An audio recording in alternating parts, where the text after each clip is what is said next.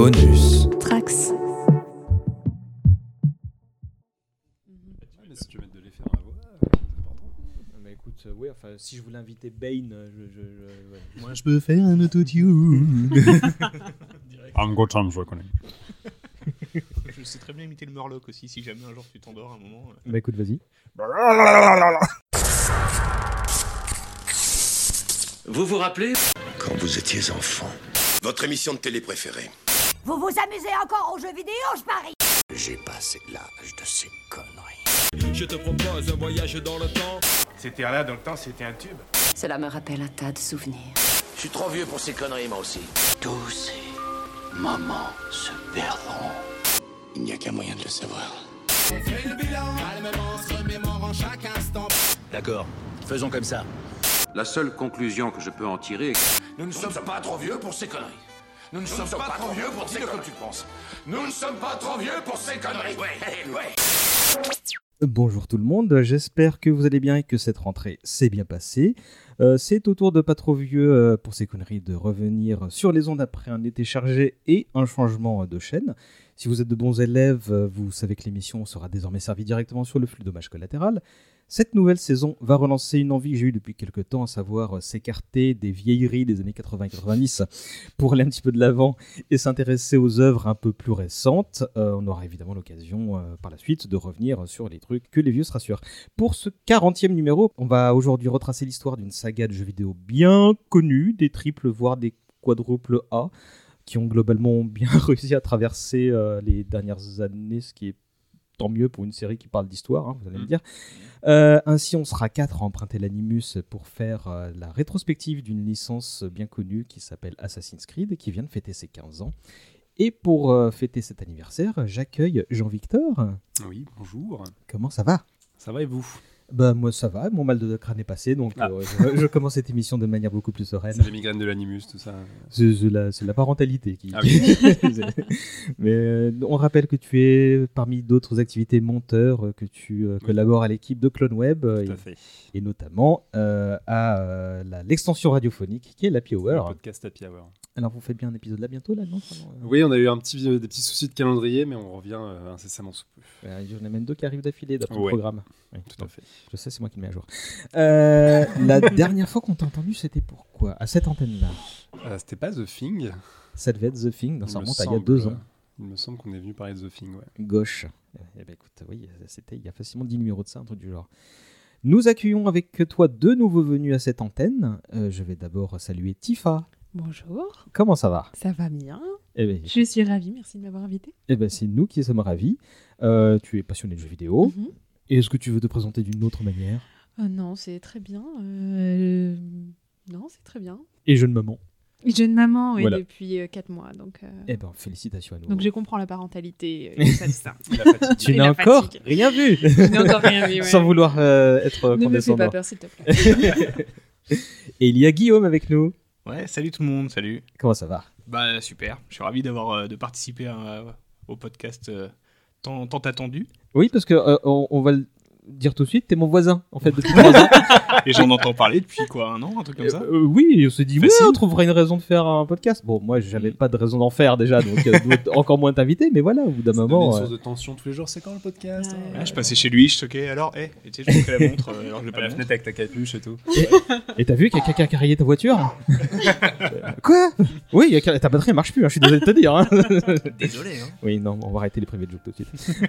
Euh, puis, euh, donc, passionné de jeux vidéo, on l'a dit. Ouais. Euh, streamer, ex-streamer. Ex-streamer euh, sur, sur Twitch et, euh, et oui, passionné de jeux vidéo depuis que je suis tout petit. euh, ouais, ouais.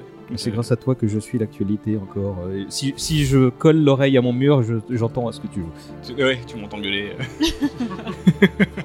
Euh, je vous remercie de m'accompagner pour cette émission où l'on va donc parler de ce qui est, bah, je pense, la licence la plus juteuse d'Ubisoft. hein. Oh oui.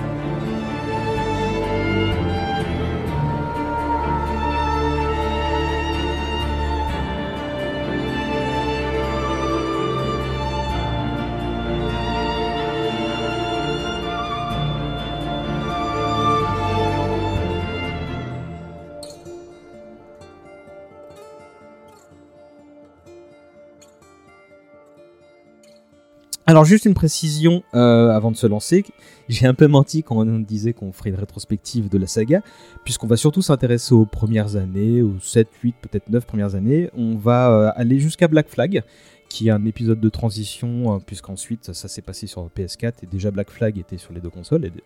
Donc tout ce qui... je dis PS4, mais c'était également la transition euh, X360 sur euh, X1. Et donc je vous lancerai évidemment sur quelques petites généralités concernant les jeux plus récents euh, et euh, notamment bah, les, la trilogie euh, qui revient un petit peu en arrière, qui, bah, qui fonctionne bien mieux que, que le petit passage à vide qu'il y a eu juste avant. On parlera de trois sujets connexes, vous verrez bien. Est-ce que pour commencer, je peux demander bah, l'un des deux newbies, puisque c'est une des, des- traditions, c'est s'adresser aux, aux nouveaux, bah, de, de- de présenter comme il le souhaite la saga, le sujet qui nous occupe aujourd'hui? Tifa lance la main. Ils sont en train de se renvoyer la balle. Je m'en charge. Il sait très bien raconter. euh. Oh, bah c'est pas. Assassin's Creed, c'est une licence. Alors, j'ai plus la date exacte de, de, de sortie. Mais c'est euh, en gros, euh, pour la faire très simple, donc on m'a dit, euh, la consigne c'était de l'expliquer comme si je l'expliquais à ma grand-mère. C'est ça. Mamie écoute bien. Euh, Assassin's Creed, donc c'est l'histoire en gros de deux Comment? Assassin's c'est toi Creed C'est l'histoire de deux familles. c'est en gros, euh, basiquement, on a les assassins d'un côté, les Templiers de l'autre qui se tirent la bourre depuis des temps immémoriaux. Et euh, les Templiers ont tendance à être présents, on va dire, un peu à l'image actuelle des. Alors je dis pas que c'est vrai, hein, bien sûr, mais à l'image des, temps- des francs-maçons, c'est-à-dire présents dans la politique, dans, dans la gestion de tous les gouvernements, des grosses, grosses structures, en gros, euh, des. Bah, de, chaque pays en fait. Et les assassins, bah, c'est un peu leur, euh, leur némésis de l'ombre. Euh, D'ailleurs, euh, ils s'appellent pas à la base les assassins, mais ils... donc c'est les gens qu'on ne voit pas. En fait, ils sont là juste pour leur, euh, bah, leur désinguer la tête, quoi, classiquement. Il, s'op- oh, Ils, ils leur sautent dans le jugulaire direct. euh, je vois que ça en fait. il- il s'oppose à eux ces deux conceptions de, de- de- De du contrôle des masses ou de l'absence de contrôle. euh, C'est ça. Dans le cas des Il y en a un qui aspire euh. à la liberté et l'autre au full contrôle. Et donc c'est euh, tout le tout- tous les jeux en fait se basent sur cette euh, un peu euh, quoi, ouais. sur cette dichotomie là. et en retraversant en fait euh, les âges donc sur des périodes qui parlent à- au plus grand nombre. Euh, les premiers jeux c'est sur euh, on en, on en parlera mais c'est à l'époque donc de du Grand Jérusalem. Euh, après on a l'époque euh, romaine. euh, micro, ça Ouais, on a l'époque romaine, après on a l'époque euh, de la guerre de sécession, voilà, et ça retrace comme ça un petit peu à chaque grande grande période ce qui s'est passé donc avec les assassins illustres. Et nous, nous on est plutôt côté, euh, basiquement côté assassin Hmm. quand Ça- on incarne. Sachant donc qu'il y a un scénario contemporain qui apprend aux joueurs qu'il y a donc cette petite guerre secrète qui se passe dans l'ombre. Enfin, ça réinterprète tout ce qui a les grands moments de l'histoire sous le prisme de cette conspiration séculaire en fait, et donc euh, on, on a l'occasion de revivre ces grands moments via un appareil qui s'appelle l'animus. Et euh, Mhm. donc on propose aux, aux joueurs qu'on incarne de, de- de- de, vivre les mémoires de ses ancêtres et de revivre donc les, les grands moments que, que ceux-ci ont pu, vivre. Euh, Est-ce que vous voulez ajouter quelque chose, Tifa euh, ou Jean-Victor Non, bah, narrativement, on a, on a donné On a le, le- le gros quand même.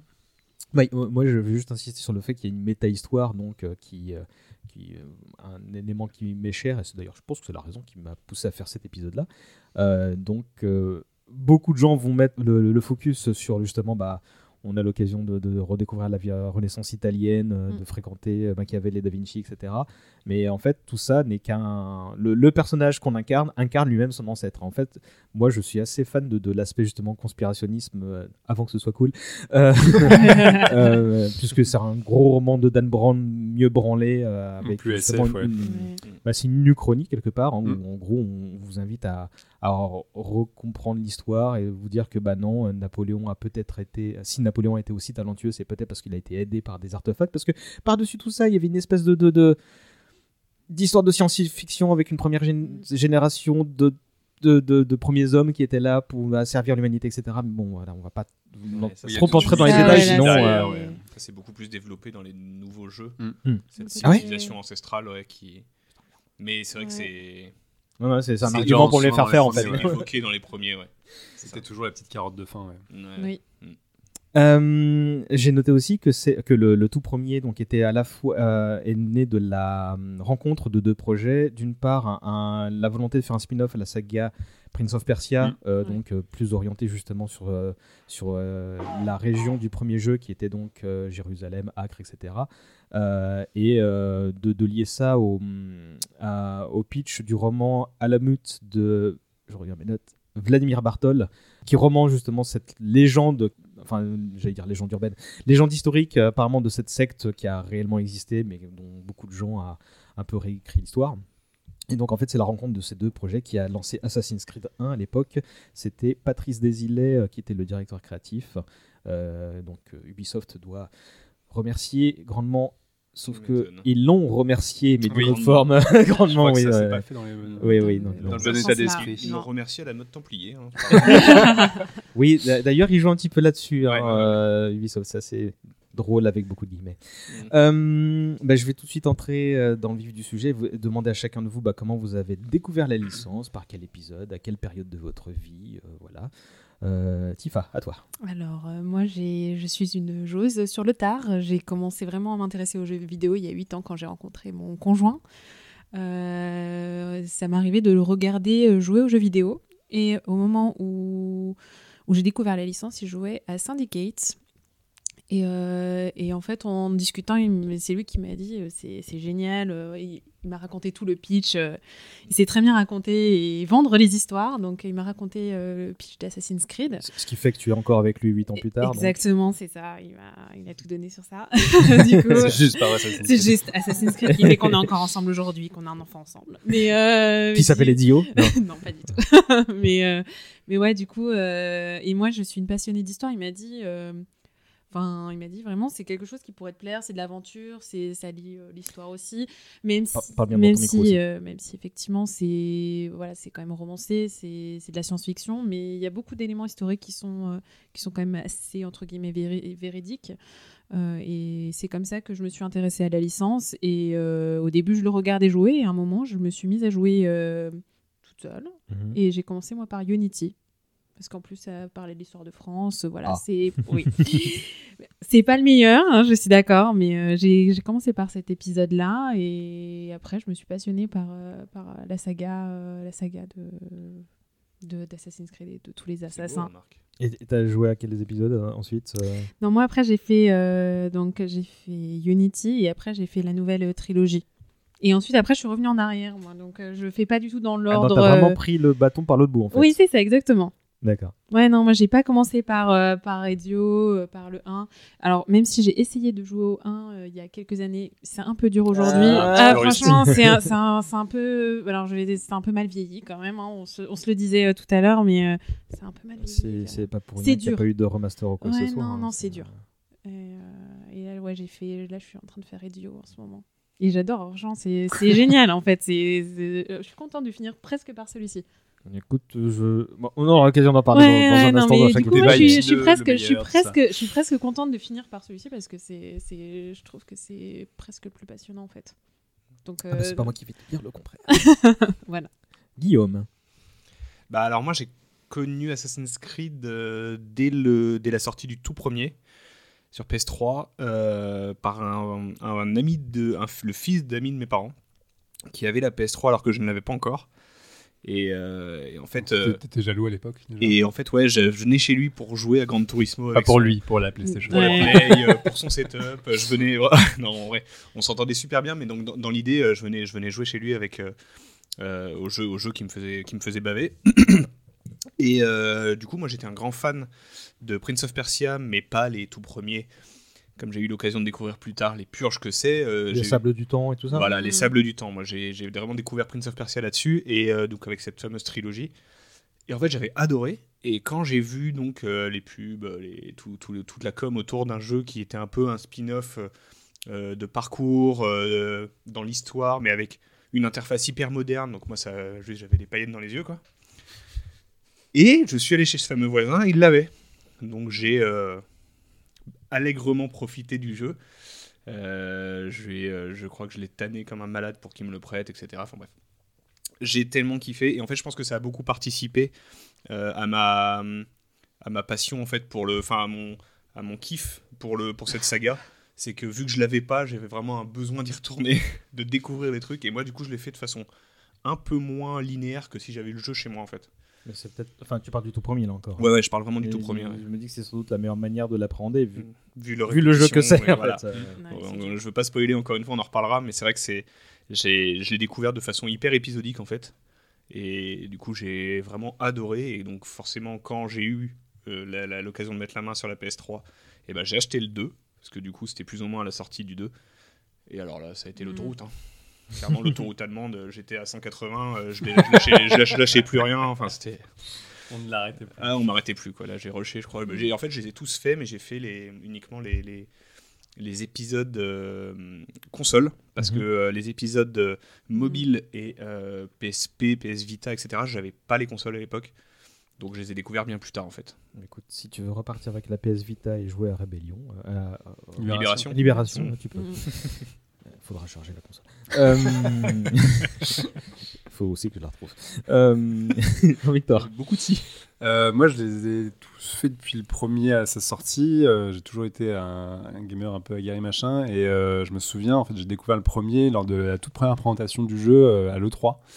Euh, donc la grosse conférence euh, à Los Angeles tous les ans euh, à l'été où ils présentent les jeux. Et je me souviens, je suivais ça un peu de loin. Il y avait eu la démonstration à l'époque. Je crois que c'était encore l'époque où il fallait télécharger les trailers et tout. C'était un peu long. Et ils avaient fait une vidéo de gameplay où tu voyais donc Altair qui était au sommet de, sa tour, qui sautait dans le vide, qui faisait le saut de la foi. Puis c'était une mission, ça durait 5 minutes. Et la présentation de l'E3, euh, ça avait été une claque pour tout le monde. Tout le monde avait dit, ok, donc la next gen, ça va être ça. Le jeu vidéo du futur ressemblera à ça. La liberté euh, que ça proposait tous sur le papier, c'était complètement fou. Et donc, euh, bah, comme plein de gens, j'ai vu cette vidéo-là, je me suis dit, wow putain, je veux absolument y jouer. Et donc, euh, peu après la sortie, j'ai chopé le premier. C'était parti tout de suite sur l'autoroute à 180. Ouais, je crois qu'on a tous fait le même chemin. hein.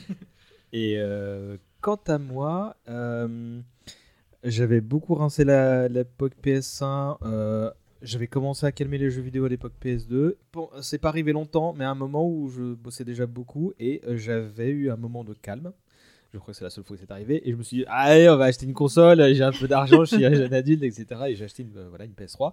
Et euh, bah, celui-là m'avait fait de l'œil parce qu'effectivement, alors il était sorti depuis un peu plus d'un an.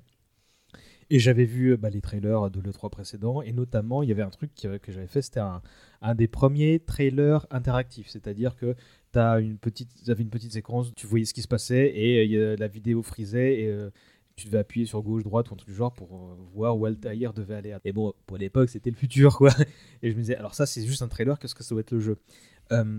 Et bah, euh, du coup, je l'ai chopé d'occasion à 15 euros et j'y ai joué. C'est un des premiers jeux que j'ai joué pour l'époque PS3. J'ai fait, ouais, ok, c'est cool, mais il y a God of War 3 à côté, donc je vais faire God of War 3. Ah et, et voilà, bah, pour des raisons évidentes. Et euh, j'y ai joué que plus tard. Euh, C'était mon deuxième jeu, je crois, peu de choses près. Et c'était bien, mais on va en reparler tout de suite. je vais tout de suite vous demander quel est votre épisode préf- préféré. On aura le temps de, de, de détailler dans un instant. Guillaume? Euh, donc, on reste euh, cantonné avant Black Flag. hein. Donne-moi ton épisode de la séquence jusqu'à Black Flag et tu as le Ouais. droit de donner un autre euh, épisode après coup. Ok.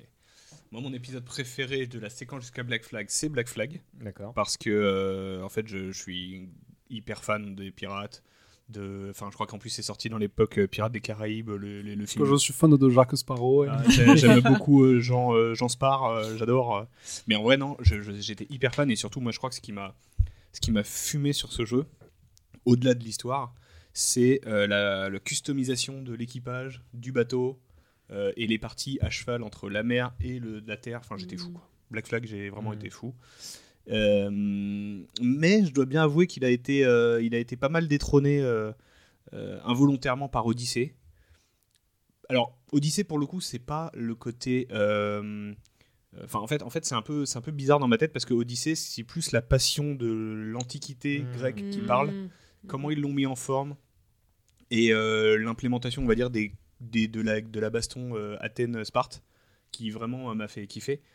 Parce que par contre, au-delà de ça, je trouve que euh, par rapport aux trois, aux deux autres, donc la, la- la trilogie, la, la dernière trilogie, je trouve que Odyssey c'est un peu le moins bon. Parce Mhm. qu'avec son Ouais. leak, etc., ils ont un peu bâclé deux trois trucs.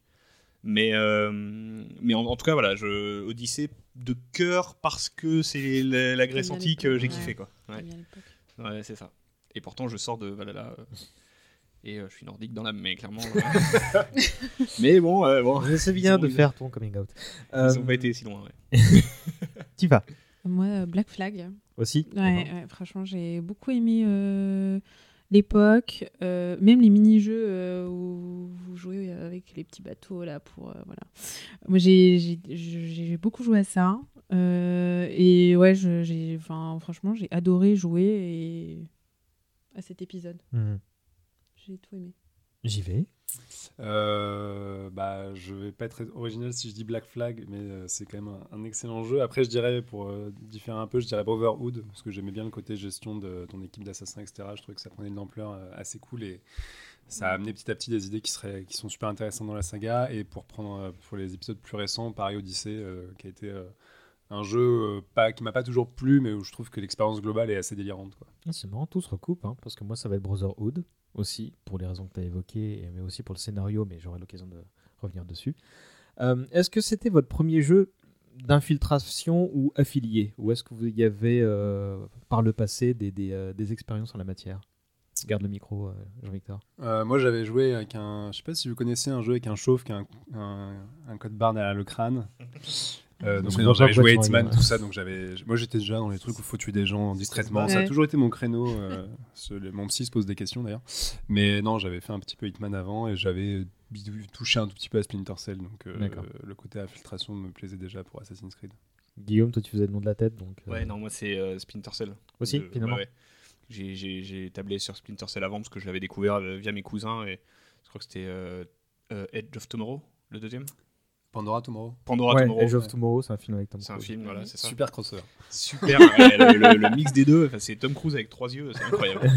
non, non, euh, Pandora Tomorrow, moi j'avais commencé par ça et c'était euh, c'était génial. Enfin, je- le côté, euh, bah, tu peux juste.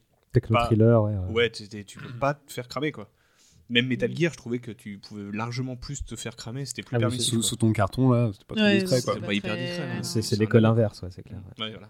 Tifa, C'était mon premier. premier jeu aussi. Mm, mm, mm. Moi, il y avait du MGS et du Tenchu pour euh, ceux Oh, qui, oui. qui se rappellent. Donc euh, Ouais. là, pour le coup, en, en termes de finesse et de discrétion, c'était ça fallait ça. Ah, peut-être plus que MGS quand même, hein, parce que Ouais. euh, c'est juste que ça laissait des traces quand on passait derrière. Plus fin quoi, ouais. Euh, Qu'est-ce qui a été pour vous, euh, quel que soit l'épisode et donc la manière dont vous avez appréhendé euh, votre entrée dans les licences, qu'est-ce qui a été la marotte? Qu'est-ce qui vous a fait dire ce truc-là, je dois l'essayer? Moi, j'ai toujours été fan de Yamakasi. Euh... non, je, crois que c'est le cocktail, c'est le côté à la fois euh, d'un seul coup de plonger dans l'histoire, parce que quand le premier est sorti, c'était assez original, il n'y avait pas encore trop de jeux comme ça. Enfin, oui, il y avait le Prince of Persia, mais ça commençait à dater. Et ça n'avait pas euh, comme velléité d'être assez fidèle historiquement dans la reconstitution, etc. Donc, déjà, l'idée de se plonger dans l'époque de Jérusalem, à l'époque des croisés, tout ça. Sur le papier, c'était assez fou, et d'autant plus avec un électron libre, parce que la simple idée, euh, dès la première vidéo, de pouvoir escalader partout, de pouvoir dire tu peux aller absolument où tu veux, sauf dans les bâtiments, mais de pouvoir sauter partout, monter sur les toits, machin. Cette idée-là, voilà, de parcourir l'histoire euh, comme tu le sens, comme tu le veux, et en plus en, en étant un assassin hyper classe avec une lame euh, dans le poignet, tout ça. Mm. Cette idée-là, ouais, elle m'a accroché. Je me suis dit, waouh, j'ai jamais joué à ça. Et euh, la réalisation à l'époque était délirante, c'était super beau. Donc je me suis dit, euh, ouais, ça va être, ça va être sympa. Ah, T'as jamais joué à ça Bah tu vas y jouer Voilà. tous les ans Bah, pendant je vais y 10 jouer ans. pendant C'est 15 ans. exactement euh, Tifa? Euh, non, moi aussi, j'ai. euh, c'est ce que je disais. Moi, c'est le côté histoire. Je suis une passionnée d'histoire, donc euh, vraiment, c'est. Et en plus, c'est vrai que franchement, c'est stylé quand on peut grimper sur tous les bâtiments, contrairement Sans à d'autres jeux. mal. Ouais, sans se faire mal. Non. Wow, tu peux te faire mal quand même un petit peu si vraiment tu sautes Ah, de très très ouais, très ouais. haut et que t'as pas ton, ton petit tas de foin en bas, mais mais non, non. Franchement, c'est le truc hyper stylé et que j'ai eu du mal à retrouver dans d'autres jeux. Euh, Et pourtant, par exemple, si on parle d'Horizon, ou c'est pareil, on peut grimper partout, et ben c'est pas aussi fluide, je trouve, que, qu'un Assassin's Creed, alors que voilà, il est plus récent. Mm. Enfin, Et pourtant, euh, là, moi, je refais avec Diola, et ben il est encore. euh, Enfin, tu peux encore grimper les bâtiments assez Il y a facilement. une fluidité, ouais. C'est assez dingue. Guillaume Moi, bah, en fait, c'est, ça corrobore avec ce que je disais tout à l'heure, comment j'ai découvert la saga, ce qui m'a. Là où je me suis dit vraiment, euh, il, me, il, me, f- il faut que je joue à ce jeu, c'était la dualité euh, euh, époque-modernité, avec euh, la fameuse, euh, le fameux combo Altair Desmond Miles. où j'étais, mais, Mm. Je disais, mais je veux être Desmond Miles. Moi, je cherchais partout à m'acheter le sweat à capuche gris, le sac à dos en triangle dans le dos. Je, c'était mon roleplay de, de, de Tu d'écolier, juste quoi. être un mec en sportswear, quoi. Ouais, juste un mec en sportswear qui fait des acrobaties, mais qui se fait les ligaments croisés au point Ouais. de trottoir. Quoi. Clairement, c'était- c'est- c'était le- mon, mon, mon goal, mon goal life à l'époque. Quoi. Puis on jouait dans la cour de récré. euh, sais, en mimant avec les, les, les, bruits. Et avec la capuche de kawaii par-dessus.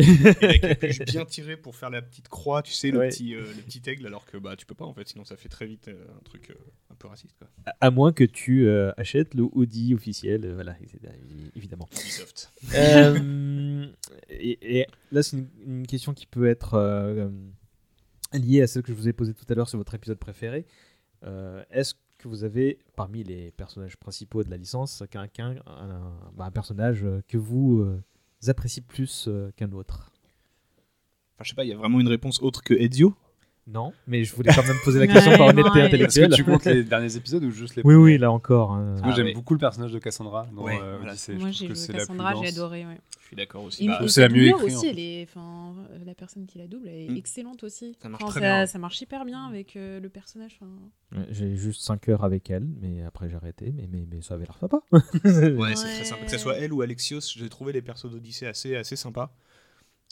Euh, après, euh, là où j'ai eu un peu plus de mal, euh, côté, côté donc pour revenir à- sur les, les- les- on va dire la, le premier, la première moitié d'Assassin's Creed, c'est, euh, je crois que c'est vraiment, euh, c'est Etam hein, qui s'appelait, non Black Et Flag, Tam c'était- Kenway, ouais. ouais c'est ça, hein.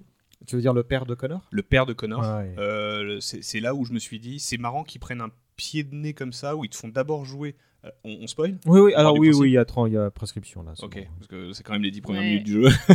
Dans Assassin's Creed 3, je crois, c'est ça, le, le- le- le- le- les 10 premières minutes du jeu, tu joues un gars ultra Ah, je crois que c'est même 2-3 heures. Hein. Ouais, c'est Ah ouais Pour long. peu Oui, que oui. tu euh, prennes le temps. Enfin, moi, Mais j'ai- je te dis, j'étais en 10 autobahn. euh, Non, c'est euh, toi, toi, tu roules très vite quand même. je roule très hein. vite. hein. ok, donc les, les, les un quelques, speed hack. les quelques premières heures de, de, d'Assassin's Creed 3, du coup, tu joues un personnage au charisme incroyable, ultra stylé, ultra sûr de lui, et, et en fait, euh, je me, c'est limite ce personnage-là qui ressort, autre que Ezio, bien Hmm. entendu. C'est que, mais c'est un méchant. Bah, disons C'est un que la ma- Templier, quoi. En fait, c'est un Templier. En fait, et hop, on cut, générique. Et là, le, ouais, l'aspect. On cut et on te file un indien que certaines personnes aiment, que moi j'ai trouvé tout pourri, Ah, moi j'ai bien aimé Connor. mais que euh, bon c'est c'est que Les après, mots ouais. sont durs. Ouais, je suis un peu Non, on a bien compris que tu n'aimais pas les Indiens. Euh, euh, bon, bah sinon, effectivement, bon, bah, c'est Ezio, mais sans doute aussi Ouais. parce que c'est le, le- le personnage qu'on a accompagné le plus longtemps, qu'on a suivi sur Mm, toute ouais. période. hein, chronologiquement dans sa vie quoi. on le joue vieux on le joue jeune on le joue euh, Mm. bah, normal enfin ce qui est entre les deux je veux dire. Ouais, et puis bon, bah, il, il a. On va y venir tout de suite. Euh, bah, on, justement, on va suivre. euh, lancer une mini discussion pour chaque épisode et on commence forcément par le tout premier. Euh, qui est sorti en 2007, donc sur PS3 et 360 et aussi PC. Tu l'as dit Guillaume tout à l'heure, ça couvrait euh, la troisième croisade, donc on visitait respectivement Jérusalem, Acre et Damas, en plus de la fameuse forteresse des assassins qui était à Masyaf. Euh, on est, alors, le but n'est pas de rester un temps égal sur chaque jeu, hein, on, on reste le temps qu'on a envie de rester, et bah du coup, qui veut parler de son expérience sur le jeu, comment ça s'est passé? Euh, Guillaume, tu as déjà évoqué la manière dont J'en tu as pas mal parlé ouais, consommé le je jeu. peut-être laisser la parole pour celui-là ouais. Bah, Tifa, tu l'as pas fait du coup Non, je n'ai pas. Moi, essayé, j'ai euh, alors j'ai essayé, mais euh, c'est dur hein, de le reprendre maintenant. C'est un peu rude. C'est un peu, ça, ça a mal vieilli. bah, disons, je pense que c'est pas possible de rejouer euh, ça aujourd'hui, en fait, moi, je, je, je- je pense. il y a des gens il y a une catégorie de personnes qui aiment Ouais, qui aime un peu le. Mais Après, t'as l'état d'esprit du premier qui est, euh, qui est quand même à marquer la saga parce que ça reste à la- à la- un vrai jeu d'infiltration où t'as ton lot de cible, etc. Ouais. Et à force de devenir des jeux open world, ça s'est un peu perdu et il y a plein de gens qui ne jouent que par ce côté-là, ce que je peux comprendre. Moi, je me souviens à l'époque, effectivement, le côté tu grimpes partout et tout, c'était hyper cool. Et j'avais été choqué au lancement du jeu, justement, par tout l'aspect euh, scénario SF euh, avec Mm. Desmond Miles, l'Animus. Parce que c'était drôle, c'est que c'était pas du tout dans la promotion Ouais. du jeu. Ils avaient tout misé sur l'aspect historique, et donc tu lances le jeu, et là tu vois le mec qui marche avec l'écran qui glitch et tout, et moi je me dis, mais attends, il est en train de bugger mon jeu, c'est qu'est-ce qui se passe exactement ce que je me suis dit quand j'ai lancé le jeu ouais. et, euh, et moi, c'est marrant, c'est que cette partie-là euh, narrative m'a toujours emmerdé. J'aime pas du tout. euh, en fait, j'adore l'aspect euh, uchronie de Assassin's Creed, de revisiter l'histoire et de te rendre compte qu'il y a eu des forces de l'ombre, etc. Et que les personnages que tu penses connaître, tu les redécouvres sous un autre angle. Je trouve ça super. Mais, mais je trouve qu'avoir lié ça par une intrigue futuriste où tu, mec, un- tu joues un gars qui est branché à une machine avec des complots dans le futur machin, ça m'a. j'ai trouvé- En fait, j'ai trouvé. c'est un- Il y a un niveau de distance narrative, c'est-à-dire que tu joues quelqu'un en, en- en intermédiaire de ce que tu vois vraiment dans les jeux Et j'ai jamais trouvé ça très malin, ou j'ai toujours trouvé ça un peu lourd, en tout cas dans la narration. Et je sais que quand j'avais démarré le jeu, autant bah, je trouvais euh, que visiter Jérusalem, Damas, tout ça, c'était hyper cool, et puis les, les missions d'assassinat étaient super. Mais tous les trucs dans la chambre avec l'autre qui est branché à sa machine, ça m'emmerdait. Les missions Je disais, mais je m'en fous de ce type en fait. Et il y, a il y a cette dichotomie-là, alors qui est de moins en moins grande au fur et à mesure du jeu, parce que je pense qu'Ubisoft a compris que ça emmerdait quand même beaucoup de monde, et plus les jeux avancent, moins t'as de Moins a dans le de futur, enfin, ou, ou- ou contemporaine. Mais je me souviens qu'à l'époque, ça m'avait fait un peu, un peu choquer en mode, non, mais... Et du coup, je j'essaie de rusher un peu toutes ces parties-là pour me dire, attends, je vais me rebrancher dans la machine, je vais être dans le passé, j'ai acheté le jeu pour ça, quoi. Tu disais que les séquences d'assassinat étaient bien, euh, bien... Tu les trouvais bien, toi Pas bien, mais c'était le cœur du jeu. Enfin, ça- le jeu tournait vraiment autour de missions où il fallait désinguer euh, ta liste de, de cibles, etc. Fallait se renseigner surtout. fallait Ouais. se renseigner, fallait enquêter, tout ça. Alors c'était un peu euh, rustique, mais euh, il y avait ce côté-là. Et c'est vrai que pour le coup, c'était un vrai jeu d'assassinat. quoi. Mais pour le coup, enfin, moi je sais qu'après voir, parce qu'en gros il y avait 9 séquences, je crois, de Ouais. mémoire, et en gros à chaque séquence tu devais, on te t'attribuer une cible, tu devais euh, te rapprocher d'elle, voir sa routine ce dé- de déplacement, euh, voir comment l'approcher de la meilleure manière, en Mm. gros. Sauf que euh, donc tu as phase d'enquête et phase de, bah, de- d'assassinat, puis phase de je me barre parce Je que je l'ai, eu et Mm. maintenant. euh, Je me suis foiré et que je me suis fait cramer euh, par les sept Ouais. Et, euh, et du coup, euh, en fait, pour moi, c'était très très répétitif Ah cet oui. aspect-là. Et en Dans fait, c'est pour ça que je l'ai Mm. joué sur un temps long parce qu'en fait, euh, bah ok. Moi, j'aimais bien les, les moments où en fait, bon bah, tu viens d'avoir ta cible et t'as cette petite séquence où en gros, euh, il y a une espèce de parenthèse dans le temps où tu, tu ta cible te parle, en disant mais t'aurais pas dû m'assassiner, je faisais du bien, etc. Il y a une espèce de tentative de dialogue philosophique, tu vois, où tu perçois Mm. justement l'opposition de, de bah, philo- justement philosophique qui est entre les deux, deux castes, Templiers et, euh, et Assassins.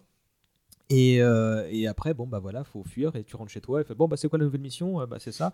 Et, euh, et c'était vraiment ultra. C'était sur des rails en fait. Et euh, Mm. passer 3-4 Mhm. missions, en fait, j'en avais marre et je sais que je l'ai fait. euh, bah, je faisais une mission tous les 10 jours euh, pour, pour, pour faire avancer parce qu'à côté de ça, j'étais curieux de ce, ce qui pouvait se passer justement parce que j'aimais bien la.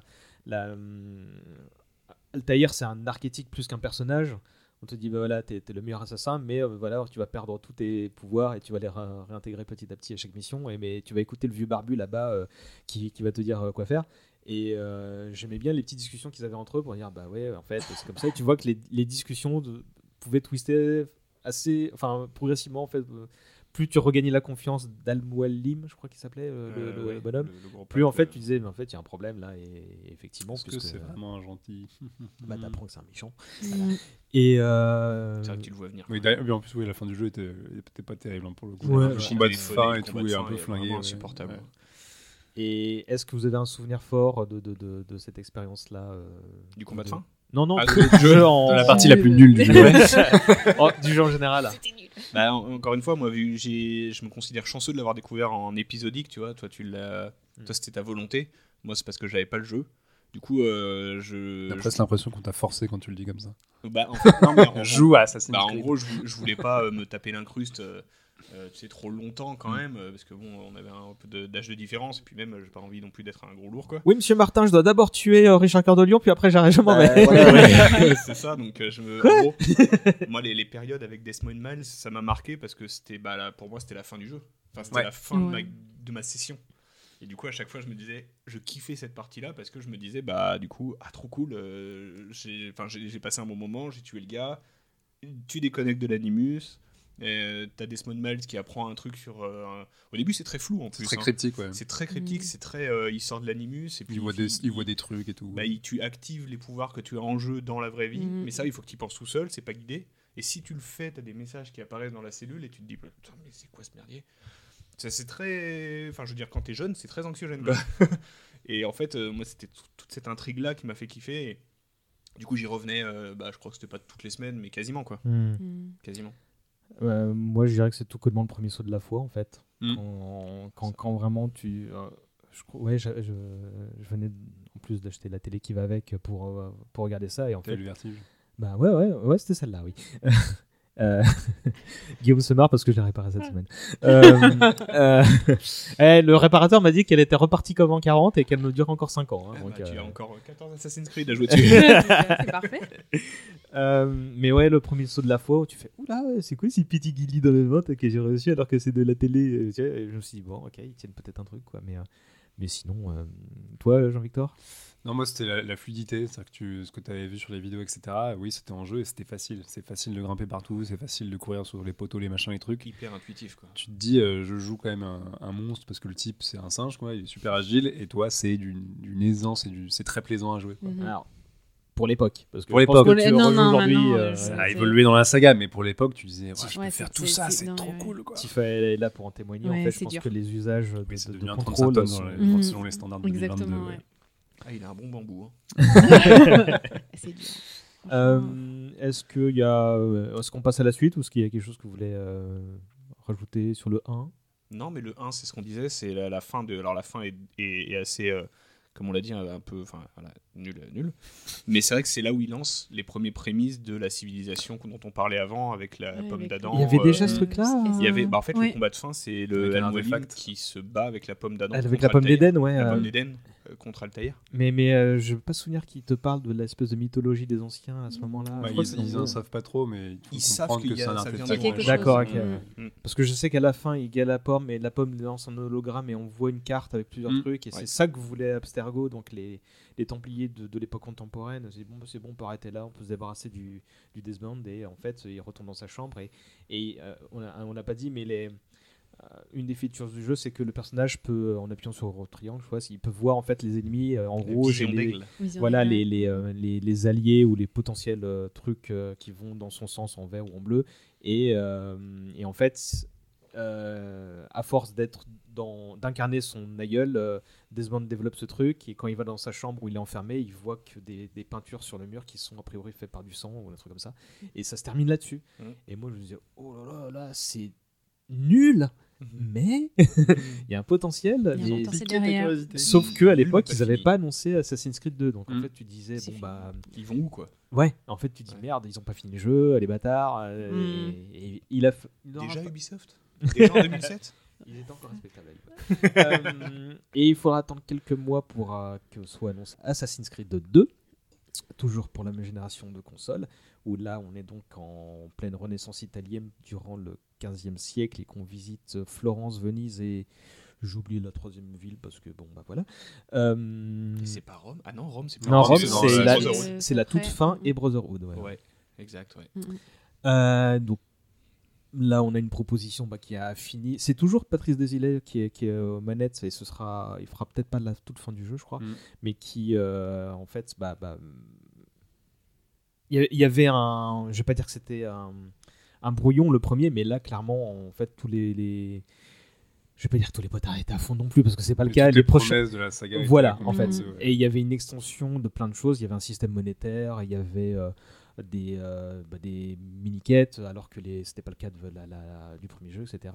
Bah, là aussi, quelle a été votre expérience? Bah, Attends, Tifa, toi, c'est super Moi, je suis frais pour toi. dedans. Ouais, ouais, je suis dedans. T'es encore dans le 2 là actuellement? Euh, ouais, j'ai fini le 1 et là je suis dans le 2. Mais euh, je connais, en fait, du coup, je connais l'histoire parce que quand vous faites les suivants, vous avez un peu des petits morceaux avec euh, Desmond, etc. Donc euh, on est aussi un peu obligé de s'intéresser Mm.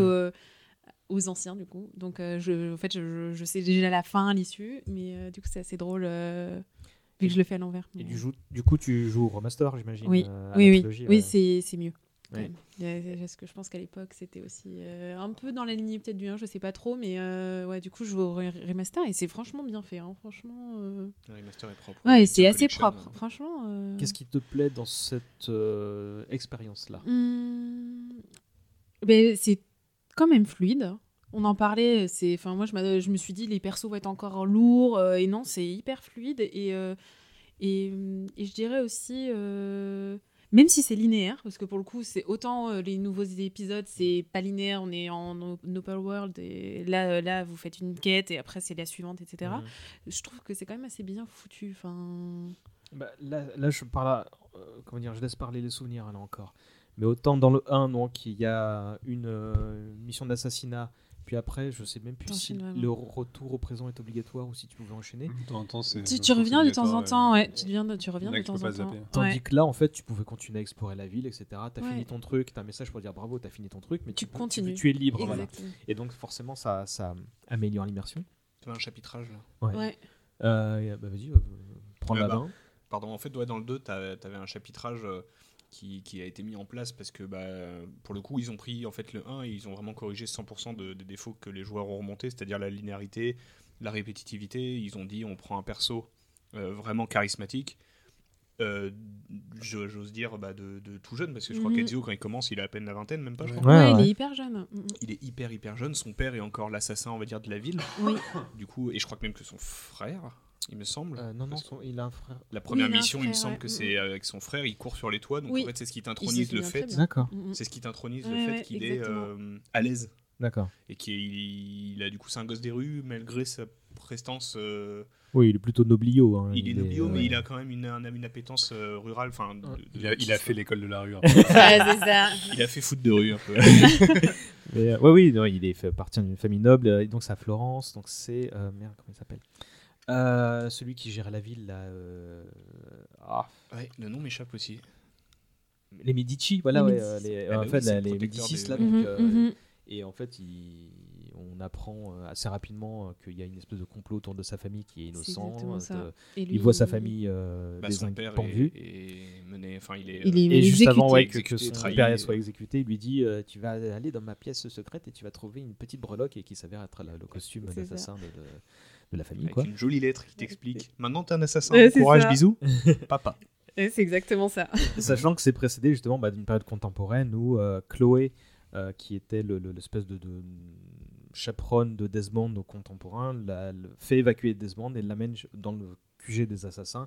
Et on découvre justement bah, le- le- la cellule entre guillemets, de résistance des gentils, euh, où euh, ils vont pouvoir euh, continuer leur exploration du passé pour contrecarrer. Euh, Abstergo et cette fois ils se sont dit bon on a besoin d'une autre euh, séquence euh, de ton ADN cette fois en direction de la Renaissance italienne et, d'où le- le- le- le- le- l'explication du changement d'époque. Et moi, je me souviens que le truc qui m'avait vraiment euh, éberlué, c'est que bah, de par le fait qu'on n'était pas obligé, enfin que, c'était beaucoup moins séquencé et qu'on pouvait, il y avait une liberté d'action.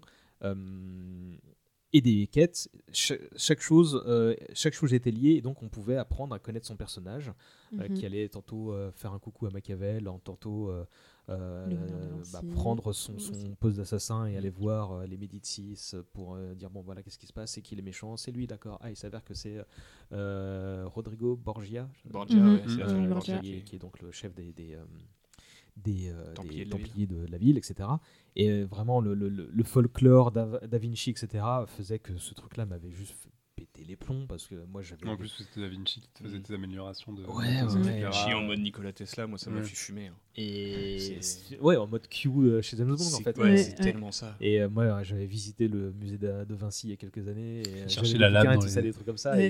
Et, donc, euh, euh, bah non, c'était quelques années plus tôt, donc en fait, je savais pas, mais, mais j'avais fait le musée où tu voyais les maquettes des trucs que tu exposes dans Brotherhood, euh, etc. Mm. plus tard. Donc moi, j'avais une petite appétence pour ce délire-là, quoi. Et, et, euh, tu vois, il te rajoute un- bah, une histoire qui est plus proche de toi déjà et Mhm. qui, qui frôle en plus celle de l'histoire de France. D'ailleurs, il y a un épisode où, où il y a les Français qui ont le mauvais rôle dans une séquence. euh, C'était c'était assez rigolo, quoi. Donc moi, je me souviens que cet épisode-là m'avait fait péter les plombs, notamment parce que justement, là, il y avait vraiment le, le- le boom de la, de la méta-histoire, en fait. Il y avait vraiment un pas qui est mis en avant. Mais, mais euh, av- avant d'en parler, est-ce que vous, euh, enfin, euh, Jean-Victor, toi, est-ce qu'il y a... C'est quoi qui te... Ouais, non, il y avait ça, il y avait, il y avait effectivement le, jeu, le fait de jouer beaucoup plus avec les personnages historiques. En plus, c'est quand même une histoire qui est beaucoup plus proche et qu'on connaît un peu mieux que la période du premier jeu. Et, euh, et tous, les, tous les potards étaient mis à fond, c'était plus fluide. Et surtout, le personnage de Ezio était beaucoup plus écrit que celui d'Altair. Altair, il reste très mystérieux, mine de rien, pendant tout le jeu. Là, Ezio, on l'a dit, tu le vois jeune, tu vois son drame familial, etc. Donc, tu es sur des, des canevas narratifs qui sont beaucoup plus euh, classiques, entre guillemets, mais qui font aussi que le personnage a plus de corps et que tu as plus plaisir à le suivre, à l'incarner, tu t'identifies tout simplement plus Mhm. à lui. Et donc, c'est plus agréable à suivre. Quoi. Tu te dis pas juste, je joue un mec mystérieux en capuche. euh, Et Altaïr, euh, il prend sa légende d'ailleurs dans le 2, hein, pas dans le 1. C'est-à-dire qu'il devient le- le- l'assassin légendaire Altaïr. il Ouais, ouais, devient, ça devient la figure vrai. qui a Mm. restauré Mm. l'ordre, etc. C'est euh, Ouais. c'est le collectible du 2, tu sais, où tu dois faire les tombeaux pour récupérer euh, son, Son sa épée, méga armure, son- ouais, sa ouais. suite euh, Mm, noire mm, d'ailleurs qui pète la classe. Alors qu'il en et qu'il a jamais eu dans le premier jeu d'ailleurs. un. C'est ça, en plus, tu avais tout cet aspect où tu pouvais améliorer beaucoup plus de choses de ton personnage, donc tu avais envie d'être le méga assassin de la mort, donc de parcourir le jeu pour trouver Mm. effectivement les, les clés pour les armures et les trucs. Donc, euh, D'ailleurs, j'ai l'épée à la maison d'Altaïr. hein, L'épée Ouais, vrai, légendaire. ouais. euh, Elle est, elle est, elle est où Pourquoi tu l'as pas amené Tu l'as même pas amené C'est vrai que je l'ai pas amené. Il est incognito là. pu. Je me suis dit, c'est Il y avait le- podcast. Il y avait le truc tout con, on il avait une cape sur le côté, il Mm. devait euh, mettre une cape de la bonne couleur, de la bonne ville s'il voulait pas se faire repérer par les gardes. C'était euh, débile, mais, mais, mais marrant. Et ah, c'était- il est rouge et bleu. Ah bah ça, c'était va, dans le tranquille. euh, c'était dans le dos, tu pouvais déjà faire les doubles assassinats où t'avais la double lame ou Ouais, c'était Ouais. dans- Ouais, ouais, c'était Et rien que ça, moi, ça m'avait rendu fou. Le, Et c'est trop fou, le geste en croix ça, avec les deux mecs. Et, dès le trailer là aussi, bon, là c'était vraiment l'époque où il y avait bah, la génération PS3 et X60 X360 avait vraiment euh, mis, euh, comment dire, euh, mis le, le marketing en avant et les trailers d'Assassin's Creed sont tous euh, au moins minimum très bien C'est des fichus. courts-métrages. hein. Mhm. Et Mhm. au mieux, c'est- des, des bangers, quoi. Et, On et je me souviens de celui-là, celui d'Assassin's Creed 2 où en fait tu suis euh, les, la cible et tu vois que euh, Ezio euh, dans le toit au loin jusqu'à la fin. Il est, il est euh, deviné. Ouais, Ouais, c'est une ombre et C'est tout. ouais. Il y a un c'est petit côté Batman, quoi, tu Ouais, vois. c'est Et quand il arrive vers la fin, il se laisse tomber, genre, ouais, aucun problème. Je descendu Ouais, non, 50 mais ça, mètres, c'est euh, et je me suis pas fait mal au genou. et euh, il y a, il y a- Il faudrait le redoubler. la, fin du, du trailer, t'as, Cécile qui fait Eh, Tu peux pas m'atteindre là Et là, tu vois qu'il lève la main et qu'il a un flingue euh, Ouais. planqué sous, à la place de sa lame. Et là, tu fais Oh Ah. oui, c'est bon ça Jamais, jamais, jamais, jamais. Et ça, c'était un super souvenir, ça, de découverte. Et le jeu était une. Vais pas dire une pure merveille, mais en tout cas extrêmement plaisant. Ils ont vraiment bien géré, je trouve, la, la passation de. On fait un jeu avec un concept original, mais sans vraiment fond, à euh, un jeu avec un fond de malade et on corrige tous les défauts du 1. Quoi. Mm. Chose qu'on retrouve très peu en ce moment, enfin dans les jeux actuels et les Mm. suites actuelles, et je parle pas que de Ubisoft, hein, il y, a des- il y a plein de suites. C'est vrai Mm-hmm. que ça n'a pas vocation une suite à, à corriger les défauts du 1. Par exemple, au- tu, tu parlais d'Horizon tout à l'heure, je trouve que la suite d'Horizon, pour digresser un tout petit peu, et euh, à corriger aucun défaut du 1 et en a même un peu rajouté quoi parce qu'ils se sont vraiment concentrés uniquement sur l'histoire le Mhm. lore et juste c'est la suite euh, euh, de de- d'histoire et, et pour le coup Assassin's Creed 2 Il y a bah, pas fait- un seul aspect qui n'était ça, pas. ouais. ouais, euh, Ouais, ils ont vraiment tout tout corrigé ils ont pris tous les pain points des joueurs et ils ont dit bah l'expérience elle sera euh, trop bien pour vous quoi Puis en plus, tu as, la t'as la plus grande maîtrise de la, de la génération next-gen qui leur a permis de- d'agrandir les cartes, de pouvoir faire des choses plus, enfin des, des environnements plus vivants, etc. Donc c'est Mhm. vraiment sur tous les plans, aussi bien techniquement qu'effectivement en, er- en écriture. Ils ont poussé les potards à fond aussi parce que le premier avait marché. Donc tu te dis, bah voilà, les gars, quand vous prenez le temps et que vous faites ça bien, ça marche bien. Ouais. les gars C'est vous le possible. faisiez en 2007 à l'aide Euh, moi, je sais que le truc qui m'avait. Enfin, le jeu était généreux en fait, euh, avec pas mal de quêtes annexes et de, de petits collectibles ou des trucs Mm. comme ça. Et pas trop à l'époque. À l'époque, c'était vraiment. euh, les plumes les plumes d'Assassin's Courir Creed sur 2 les- ouais, après mais les ça, plumes, il y en a mais celle-là, je, les ai- 51. je- les ai faites. Traumatisme. Mais mais euh, il y avait, tu sais, les petits glyphes, tu sais, à trouver, ce genre de choses. Et, et les glyphes te donnaient accès à des séquences enregistrées ou à des photos Ouais. qui te faisaient un peu plus entrer dans le délire justement conspirationniste avec euh, la, la guerre secrète entre les deux ordres, etc. Il te fait comprendre que non, bah, il y a Jeanne d'Arc, elle avait une pomme euh, de- d'Éden et c'est pour ça qu'elle a pu repousser euh, les morts, etc. Euh, là, bah, Napoléon, là, le tsar, Nicolas de Russie, etc. Et là, tu dis, oh putain, ça va trop loin. Et en fait, c'était les meilleurs moyens de. d'intégrer le, joueur dans un imaginaire qui était juste en construction parce que à l'époque on se disait c'est bon ils ont prévu ça pour, pour je sais pas combien de, temps et dès le 3 ça va aller super loin bon on a vu que le 3 arriverait plus tard mais, mais euh, en fait c'est- parfait pour, pour euh, construire l'imaginaire du, joueur et moi je- j'étais comme un fou en fait à- c'était vertigineux de, de se projeter sur alors ça va être quoi? Il te parle même des trucs super contemporains du projet Manhattan de la bombe atomique Mhm. etc je fais, oh, c'est génial et euh, moi ça m'avait vraiment euh, énormément plu et euh, je vais tout de suite répondre à la prochaine question qui est, bah, le- je veux faire ça pour chaque jeu, le, le meilleur souvenir. Moi, c'était la toute fin du jeu quand en plus, donc tu vas euh, attaquer Rodrigo Borgia qui est devenu euh, Alexandre VI, je crois, le pape euh, Ouais, de l'époque, euh, donc à la basilique Saint-Pierre. Ouais. Euh, et donc- Avec ton costume noir trop Ouais, classe. le, le truc absolument, on peut pas ne pas te voir, mais bon, on te voit pas. tu pues la classe quand même. Et tu, tu vas affronter euh, Rodrigo euh, Borgia, donc au cœur même de l'Europe de l'époque, quoi, tu vois. Mm. Et à la fin, bon, tu te retrouves dans une pi- pièce secrète du, du, du- du Vatican, etc. Et euh, t'actives un truc qui, te fait, euh, qui fait voir à Ezio un hologramme de. Alors, je, je confonds toujours Junon et Minerve. là, Il y a une gentille, une méchante dans Mhm. la méta-histoire, là, Ouais. de la Société des Anciens, là, qui parle à Ezio pour lui dire bon, bah, il va y avoir il y a un cataclysme, etc. en 2012. Oui, c'était un autre temps. Euh, et donc, il faut que, euh, anticiper ça. Et, et en fait, tu te rends compte que l'hologramme ne parle pas à Ezio, mais à Desmond. nous Ouais, Ouais. ouais, Et Ouais. par l'intermédiaire de Desmond, au joueur. Ouais. Et donc moi, ce truc-là m'avait fait mais péter les plombs parce que euh, vraiment, il y avait, il y avait une côté, euh, tu vois, euh, c'était euh, 4 degrés de séparation en fait, tu Ah, vois. c'est- euh, ouais, ouais, et euh, je, je trouvais ça extraordinaire, d'autant que ça se termine vraiment là-dessus, et bim, en fait, Mm. on passe à autre chose, et, euh, Mm. et ça ça m'avait vraiment euh, éberlué, quoi. C'est quoi votre meilleur souvenir à vous? Toi, t'es encore en plein Moi, dedans, est-ce que t'en as... Non, j'en ai pas là. Euh. Enfin, vu que je suis dedans, en fait, c'est dur de dire un souvenir. En fait, moi, je, je, je passe un, je passe un super moment, en fait. euh. non, mais c'est vrai, en fait, j'ai plaisir vraiment à.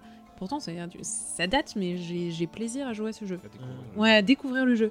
Et pourtant, ouais, il y a des mécaniques qui sont un peu anciennes et on se peut se dire, ah, pff, non, moi je trouve ça. Enfin, j'adore. Et je trouve, je trouve qu'il y a plus aussi un attachement. Enfin, euh, si je parle des nouveaux, des nouveaux épisodes, je suis moins attachée à Leila qu'à Desmond en fait. C'est. Leila, c'est la. C'est la c'est nouvelle, des- La nouvelle trois des- derniers. C'est la nouvelle en fait. Dans le- Dans les trois derniers, et je trouve qu'on. Moi j'arrive pas à m'attacher à elle alors que Desmond, je suis, je suis attachée à lui. Enfin, Je suis d'accord. je trouve qu'il y a plus cet attachement. euh, Mais aussi parce Il- que tu passes plus de temps avec des Avec Desmond lui aussi, Leila, ouais. vraiment Oui, mais en fait, elle est anecdotique. Ouais. euh, C'est et-. Ouais, non, mais c'est ça. En fait, obligé, tu ouais. peux limite euh, la passer. euh, Mais quand tu reviens... Elle sort de la Dimus, tu Ouais. la remets dedans. Ouais, tu dis, ah non, mais c'est bon, euh, j'ai pas, envie- j'ai pas envie de jouer à cette partie. Euh. Et, et Desmond aussi, je trouvais, ça- enfin, vraiment dans le premier, ce qui est bien foutu, c'est que du coup, ça explique aussi tout- toutes les mécaniques du jeu où, en fait, ils expliquent euh, tous tes pouvoirs, en fait, que tu, que tu peux avoir dans le jeu. Et c'est ça qui est bien foutu, en fait. euh. Non, c'est c'est- c'est bien fait. Enfin, Mhm. Il est bien fait. Vous, euh, moi, il y avait un truc qui me faisait kiffer dans le 2, c'est que, évidemment, t'as un personnage avec sa, sa belle tenue qui est censé un petit peu se fondre dans la foule. Et mine de rien, euh, la, la Renaissance italienne, c'est quand même une époque où il y a des froufrous, il y a des gens qui ont des belles tenues, etc. Et notamment, je crois, une, une- une mission où t'es de nuit, où il y a des feux d'artifice ou un truc comme ça. Mhm. Et où là, je trouvais que justement, le, c'est Carnaval de Venise. ouais, le carnaval de. Venise, ouais, et là, ah, je confonds peut-être avec Non, non, non, euh, c'était Mais il le me semble que c'est dans le 2. C'est dans le 2. Non, c'est Parce que Brotherhood, c'est uniquement... Ouais, euh, c'est avec les masques, ouais. C'est uniquement euh, Rome, Brotherhood. Le- Mais oui, et je me souviens que ouais, c'est c'est ce passage-là justement de nuit pendant le carnaval où tu te dis bah là le, le principe du mec qui se fond dans la foule Ouais, il est tellement bien utilisé et ça te tuait quoi. Je Et ça d'ailleurs, il avait un petit masque en plus. Il avait son petit masque. Je trouvais quoi là en termes de folklore et tout et effectivement de, de comment tu coordonnes à la fois ton gameplay, ta période historique, ton, ta narration et tout. Là t'avais un moment de tu dis bon, l'alignement de planètes c'est trop trop bien quoi. Guillaume Alors, moi, euh, pour le coup, euh, j'étais encore. Enfin, du coup, euh, t'as la date de sortie du 2 C'était 2008. 2008, 2009, 2009. 2009 Ouais, donc j'étais encore. euh, bah, j'étais encore un peu plus jeune, enfin, fa- fatalement, mais c'est vrai que du coup, la- toute l'histoire de. J'avais toujours le côté un peu Desmond qui me faisait kiffer, comme pour le 1. J'avais euh, cette méta-histoire où, pour le coup, je passais complètement à côté. Parce que euh, bah, j'étais euh, moins d'un touché, je comprenais pas vraiment d'où ça sortait, justement, cette notion de, de elle te parle à toi. Moi, j'ai explosé mon crâne quand j'ai joué à la au remaster. Parce que c'est là où je m'en suis rendu compte. Et je me suis dit, c'est quoi ce délire mais parce que j'avais 20 euh, quand c'est sorti j'avais comprends pas. 27 ans quoi Mm. voilà quand j'étais plus jeune euh, j'ai- 17 ans. Non quand le, le Collection est sorti Ah oui, d'accord. Quand Ouais. Rezo Collection, oui, oui. ouais ouais non quand le jeu est sorti donc euh, ouais je devais avoir 16 17 ans un truc comme Tu ça en comprends 2000, pas. euh, 2008 9 et, euh, et, en, et en gros moi je- là vraiment moi le, le- le- ce qui m'a vraiment marqué c'est le côté tu prends un newbie tu chopes un tu- et, et Altair, tu, tu, tu avais un assassin expérimenté qui était sûr de lui, qui savait ce qu'il faisait. Tu l'envoyais là, c'était un mercenaire, quoi. Tu l'envoyais là, il le faisait terminer. C'était John Wick.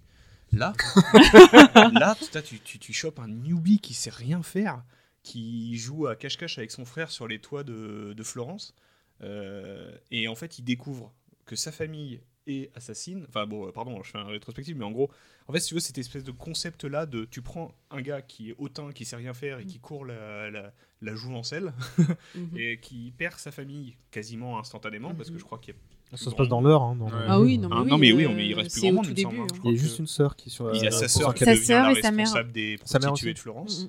Sa mère qui devient une aide de la responsable des prostituées de Florence. Exactement, ouais. Et il perd son frère et son, son frère et son père. Et il devient assassin. Donc il perd un doigt en plus. Enfin bref, tu Non. te dis. euh, Non, non, non, non, non, justement, il y a. Ah non, y a- après. Non, il y a- non, non, il y a De Vinci euh, qui lui dit Bon, bah ouais, par contre, si je suis la maquette là qui date de l'époque de la troisième croisade, là, je suis désolé, mais tu dois dire au revoir à ton, Ton annulaire, quoi. ouais. Et Bon, bah d'accord, et euh, il y a De Vinci qui fait Ah, je plaisante, c'est pas vrai, j'ai adapté le truc, t'es pas obligé de le, de sacrifier. D'accord, exact. Bon, mais du coup, c'est toute cette partie-là vraiment où tu prends la cape pour la première fois et il, il, ado- il endosse le rôle où j'ai vraiment surkiffé. J'étais avec lui, quoi. Je me suis dit, mais en fait, c'est trop moi pour la semaine prochaine, quoi. GTA avec lui. C'est son prochain jeu de la saga GTA, c'est ça? Ouais, euh, j'ai, j'ai leaké, c'était moi le leaké.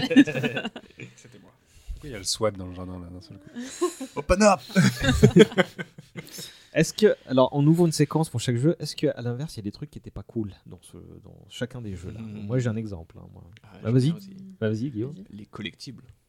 Ah ouais, je sais pas. Moi, ce, ce jeu-là, encore, je trouvais que ça allait. Moi. En fait, en fait, il y a des collectibles qui, comme tu en parlais tout à l'heure, qui étaient reliés où tu avais une mécanique, par exemple, d'aligner un espèce. Alors, c'était peut-être pas dans le 2, mais tu avais une mécanique où il fallait aligner une image Oh oui. La vérité. et que ça donne une vérité ou un bout de vidéo et à la fin, ça te fait une grande tu vidéo. vois en Mhm. fait Adam et qui, euh, Ouais, qui, qui euh, courent. Qui courent, Ouais, ouais, ouais. mhm. Bon, t'avais avais, avais cette mécanique-là qui était cool, mais t'avais une mécanique, la mécanique des plumes. Ah À contrario, on la retrouve dans Black Flag, on- peut-être on en dira tout à l'heure. Les plumes, fatalement, moi qui suis un platineur, euh, enfin j'aime beaucoup platiner les jeux, mais je me suis tiré une bastos, euh, je crois que euh, oui. sans jeu de mots. Euh, je crois que moi, j'ai regardé les Solus hein, pour ça, hein, tu vois, mais, mais euh, Ouais, mais la première fois, euh, t'as envie de le faire. Enfin, en tout cas, moi, j'avais pas envie de le faire avec la Solus la première fois, et c'est vrai que je me suis dit, mais, mais t'en mets 20. Enfin, je veux dire, tu les mets sur le chemin ou tu dois digresser juste pour histoire de fouiller un peu plus. Mm. Et putain, t'en mets pas genre 60 ou 51, il me semble, enfin, je sais plus. Hmm. Je Euh, crois que c'était 51. Ouais. 51 dispatchés dans, tout, dans toutes les villes, Mm, mm. dans tous Ouais, les mais en face, t'avais Arkham avec les trophées de, c'est mystère, tu vois, donc même ça y est, c'était Ouais, parti, hein, la tendance c'est- s'est C'est lancée. hein. c'est la même chose, quoi. Je- les, les Bah, trophées de euh, mystère. euh, non, Comment faire, enfin, comment gagner du temps de jeu euh, Ouais. facilement Ouais, euh, c'est C'est ça. Et c'est le côté qui m'a un peu où je me suis dit là, on- la, la flemme. Au début, je j'avais pas la- la- le recul de me dire euh, Ubisoft, tu te fous de ma gueule. J'avais le recul de dire c'est chiant là. Hmm. En plus, ça n'a aucun rapport les plumes. Enfin, pourquoi Mais c'était le début des. euh, Si, si, si, il y avait un Oui, rapport. il y avait un truc avec les euh, colombes parce que, que ouais, ta je petite sais sœur les Exactement, voilà. Ouais, collectionnait et- Ouais, non, mais bon. Ah, mais euh, Mais, mais c'était l'époque où il y avait vraiment euh, généralisation justement de, de- de plein de choses. Euh, déjà, le, le jeu vidéo commençait à grandir, à, faire, à, intéresser plus de monde. Et il y avait plein de tests justement bah, pour essayer de, de- d'avoir un taux de rétention acceptable pour, le, Mm. pour, le, C'est ça. pour les ça, jeux. ouais. Et moi, je sais que le, le truc qui est dans cette dans cet ordre d'idée-là, c'était les DLC en fait. Les premiers DLC de la saga, c'était deux séquences qui appartenaient réellement à la chronologie. Et quand tu arrives à la fin de la 11, je crois, on te dit euh, Ah bah non, la 12 et la 13, alors pff, alors, il y a un problème, hein, je sais pas ce qui se Elles passe. sont hein. corrompues. Ouais, c'est Ouais, corrompu, exactement. c'est ça, c'est Ouais, corrompu. Et en fait- euh, bug. Et donc, bon bah, on va passer directement à la fin. Oh Sauf si t'as 15 balles, parce que là, du coup, on le répare l'animus. Ouais, ouais, bizarre. C'était plutôt 9 et 9. hein, donc, Ouais, ouais, euh, c'était 15 normal. si tu les as ensemble. Mais, mais, euh, mais, euh, comme c'était mes premiers DLC achetés, et je- ouais, ouais, quand même. et euh, en Ouais. plus, bon, les, les- les DLC en eux-mêmes étaient sympathiques sans plus. Quoi, mais, Oui, ils se foulaient pas encore à faire des trucs un peu costauds. ouais. Ouais, ouais, ouais. Toi, un truc à rajouter, vous, sur les trucs bon ou... Non, t'as bien résumé. Effectivement, dans cette idée de- d'agrandir les jeux, ils avaient tendance à commencer un peu à faire du remplissage. Et bon, Ouais. on sait que c'est une tendance qui a vraiment mal euh, tourné, donc euh, Mm. c'était pas- Ouais, je cool. Euh, moi, j'aimerais juste faire un petit point musical. Parce que mine de Mhm. rien, c'est important. Et c'est à partir de Assassin's Creed 2 que, hum, qu'il y a vraiment une envolée bah, lyrique. Euh, C'était Jasper, Jasper Kidd, c'est Mhm. ça qui était le compositeur attitré. Euh, il avait fait le 1. Mais pour le 1, on lui avait demandé une bande-son. euh, alors, est-ce qu'on lui a demandé ou est-ce qu'il a pris euh, le parti de, de, de faire un truc euh, authentique avec des instruments de l'époque, etc. Et c'était déjà pas mal. Moi, j'invite les gens à réécouter la bande-son de, de- du premier Assassin's Creed parce qu'elle est vraiment plutôt. Euh, entraînante dans le sens euh, musique d'ambiance quoi c'est un truc qu'on peut Mhm. écouter à- en bossant par exemple tandis que par contre euh, dès le 2 c'est allez on va, y on Fait va- on péter va- l'orchestre. on va faire un Ouais, truc un peu ouais. plus hollywoodien et et bah il y a c'est dans ce, ce, ce jeu là qu'il y a le morceau Edios Family qui devient euh, qui est devenu je crois encore encore aujourd'hui le thème thème. attitré de la, la, la saga et et euh, c'est une très bonne musique en plus euh, Ah oui.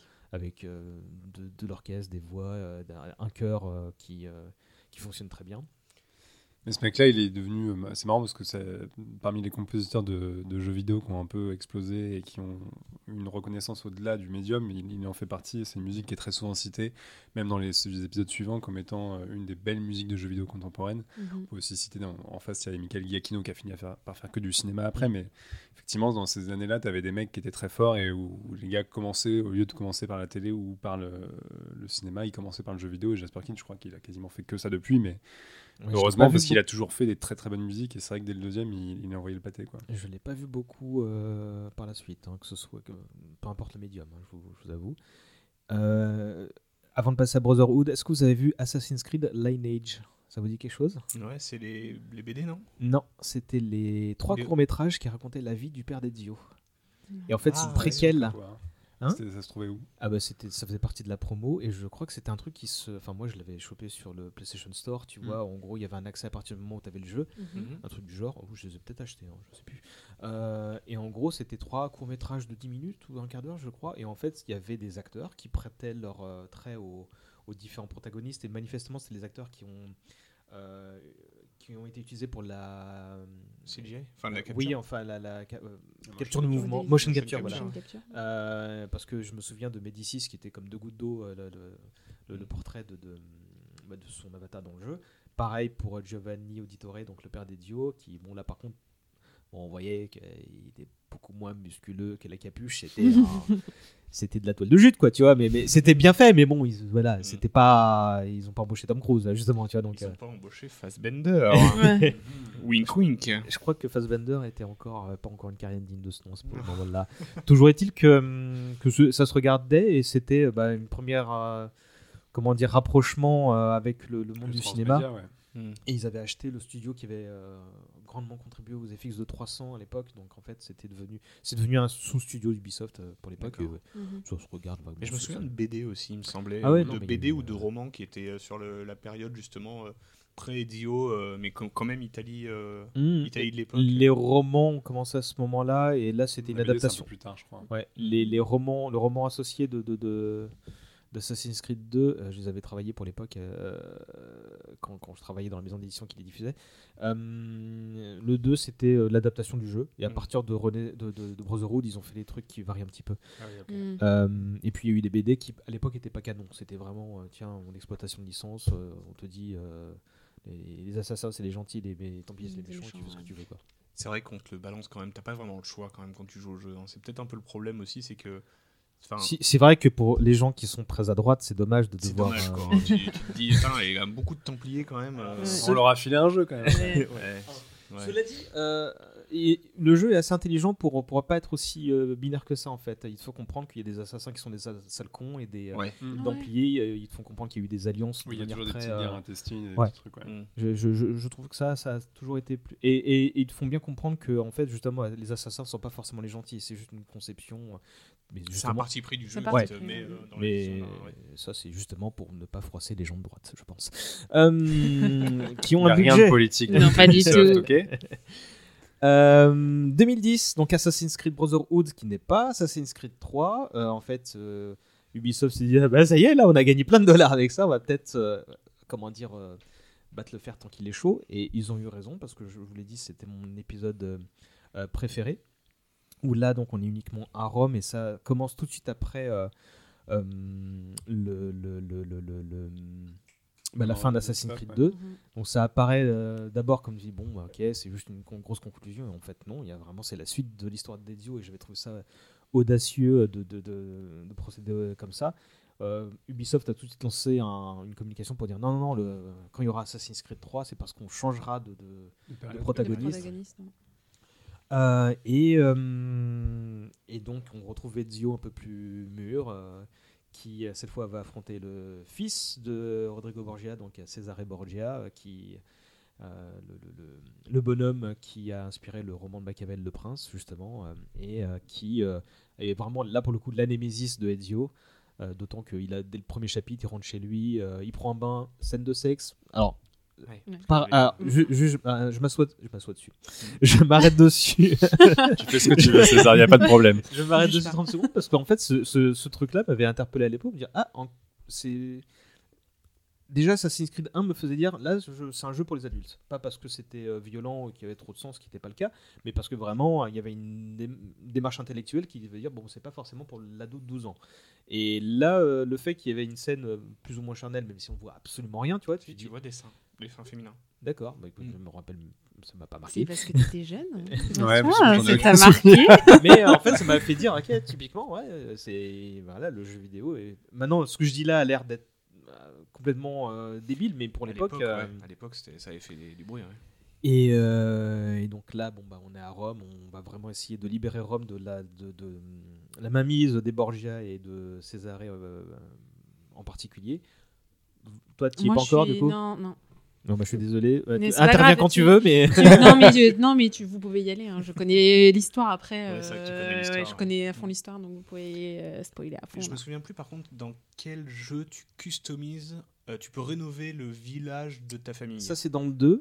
Ouais. Et il y a cette idée-là dans Brotherhood, mais tu rénoves euh, Rome parce que Rome, euh, en fait, est, C'est ça. est un peu à l'abandon. Il... Oui, t'achètes- je sais plus, tu achètes différents lieux. Des ou- commerces, des trucs ouais, comme ça. Ouais, et en fait, tu rénoves entièrement la ville. En fait, ça, j'ai trouvé ça, cette c'est en, vachement ré- cool. en a- rénovant slash achetant les commerces que tu peux les utiliser un peu partout parce que c'est comme ça que tu peux agrandir la ville et avoir les zones d'accès. Euh, et en fait, quand on te dit bah voilà maintenant tu vas aller dans cette zone là, tu as tout intérêt à avoir rénové les, si je me souviens bien, les commerces au préalable pour Ouais. pouvoir bah, tout simplement t'en sortir dans le jeu et, euh, Ouais, ouais, c'est et ça. acheter des consommables, etc. Quoi. Oui, puis ça donnait, normalement, mon souvenir, ça donnait plus de puissance aussi à Ouais. la, à la confrérie, etc. Euh, Tu pouvais il des fallait, gens, euh, il y avait une tour Borgia dans chaque quartier et il fallait La éliminer le capitaine. Donc en fait, c'est là, ça revenait un peu avec l'ADN du tout premier parce que là, il y a- on te, c'était pas dans l'histoire, hein, mais euh, entre deux séquences où tu avais vraiment euh, une, une action scénarisée, tu avais tout intérêt à aller tuer le capitaine pour avoir contrôle du quartier, pour installer, quoi. installer euh, ta confrérie. Du coup, après, manière- pouvaient t'aider et tout. ouais. et comme ça, tu étais moins reconnu dans la rue, etc. Mm. Et euh, c'était une dynamique que j'ai trouvé intéressante, d'autant que tu pouvais te faire atta- attaquer des quartiers. Et dans ces cas-là, tu avais une étape de, de tower defense où tu plaçais ta confrérie. Tu Mm. disais, là, vous, vous tirez Vous à mettez sur les l'arbalète. toits, machin. et C'était génial. Ça, c'était génial en vrai. hein. C'est- C'était le mini-jeu incroyable qu'ils ont mis. C'est un tower defense dans le jeu. Assassin's Creed, mais tu te dis, mais what? Et en fait, ça marchait trop bien. Et c'était justifié. Mm. narrativement. C'était Ouais, justifié ouais, de ouais. fou avec les bien. mecs, euh, des arbalétriers sur ce toit-là, euh, des lanceurs de, de, de je sais pas quoi, de bombes, euh, des Ouais, petites bombes catapultes, poivre genre, des ouais. trucs. euh, ici, t'avais des, puantes. t'avais des mecs, avec des mecs au sol avec les barricades. Enfin, c'était Ouais. fou quoi.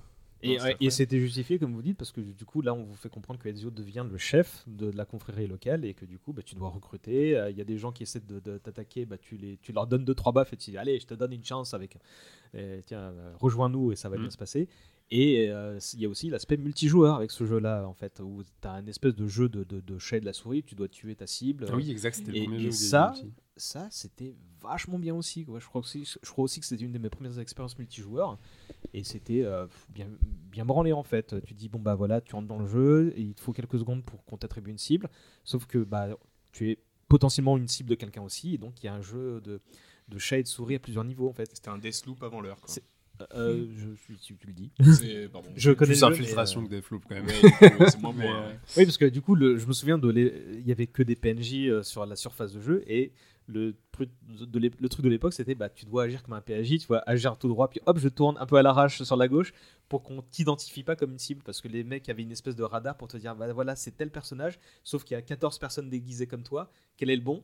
Et euh, tu dois vraiment observer et toi-même agir comme un PNJ pour, pour pas te faire repérer si t'as quelqu'un au cul. grillé quoi. Et évidemment, il y avait plein de connards qui bondissaient, dong, dong, dong, et bon, bah, qui se faisaient euh, trucider tout de suite. C'est- c'est- C'était marrant. Euh, et donc, ouais, vraiment, il y avait vraiment une unité de, de, de compréhension de la, de, de, de la licence et de l'histoire qu'on te présentait euh, en, en parallèle. euh, qui, moi, qui me vraiment. Je, je, je crois qu'encore aujourd'hui, c'est le, le jeu qui m'a. Le, où j'étais le plus fan, en fait, de- parce qu'il y avait vraiment un corps entre l'action et l'histoire qu'on essayait de te raconter à plusieurs niveaux, quoi. Mhm. Ouais, Euh, puis c'est ça, c'est l'idée de pouvoir d'un seul coup prendre le contrôle de la confrérie des assassins et la faire, la faire grandir et voir que t'as des, pou- t'as des gens qui sont avec toi, etc. Moi, je trouvais ça hyper cool, quoi. L'idée que ça y est, t'es es aux commandes et euh, justement, ces, ces hommes de l'ombre sont absolument partout. C'était hyper cool. La scène du baptême d'ailleurs du jeune assassin, là, je l'ai trouvé hyper belle aussi. hein. Ah, je me rappelle pas. Ils, ça. ils sont dans une grande tour avec les alliés. euh, C'était le. Comment il s'appelait le, le loup, je crois qu'il s'appelait le gars, en italien.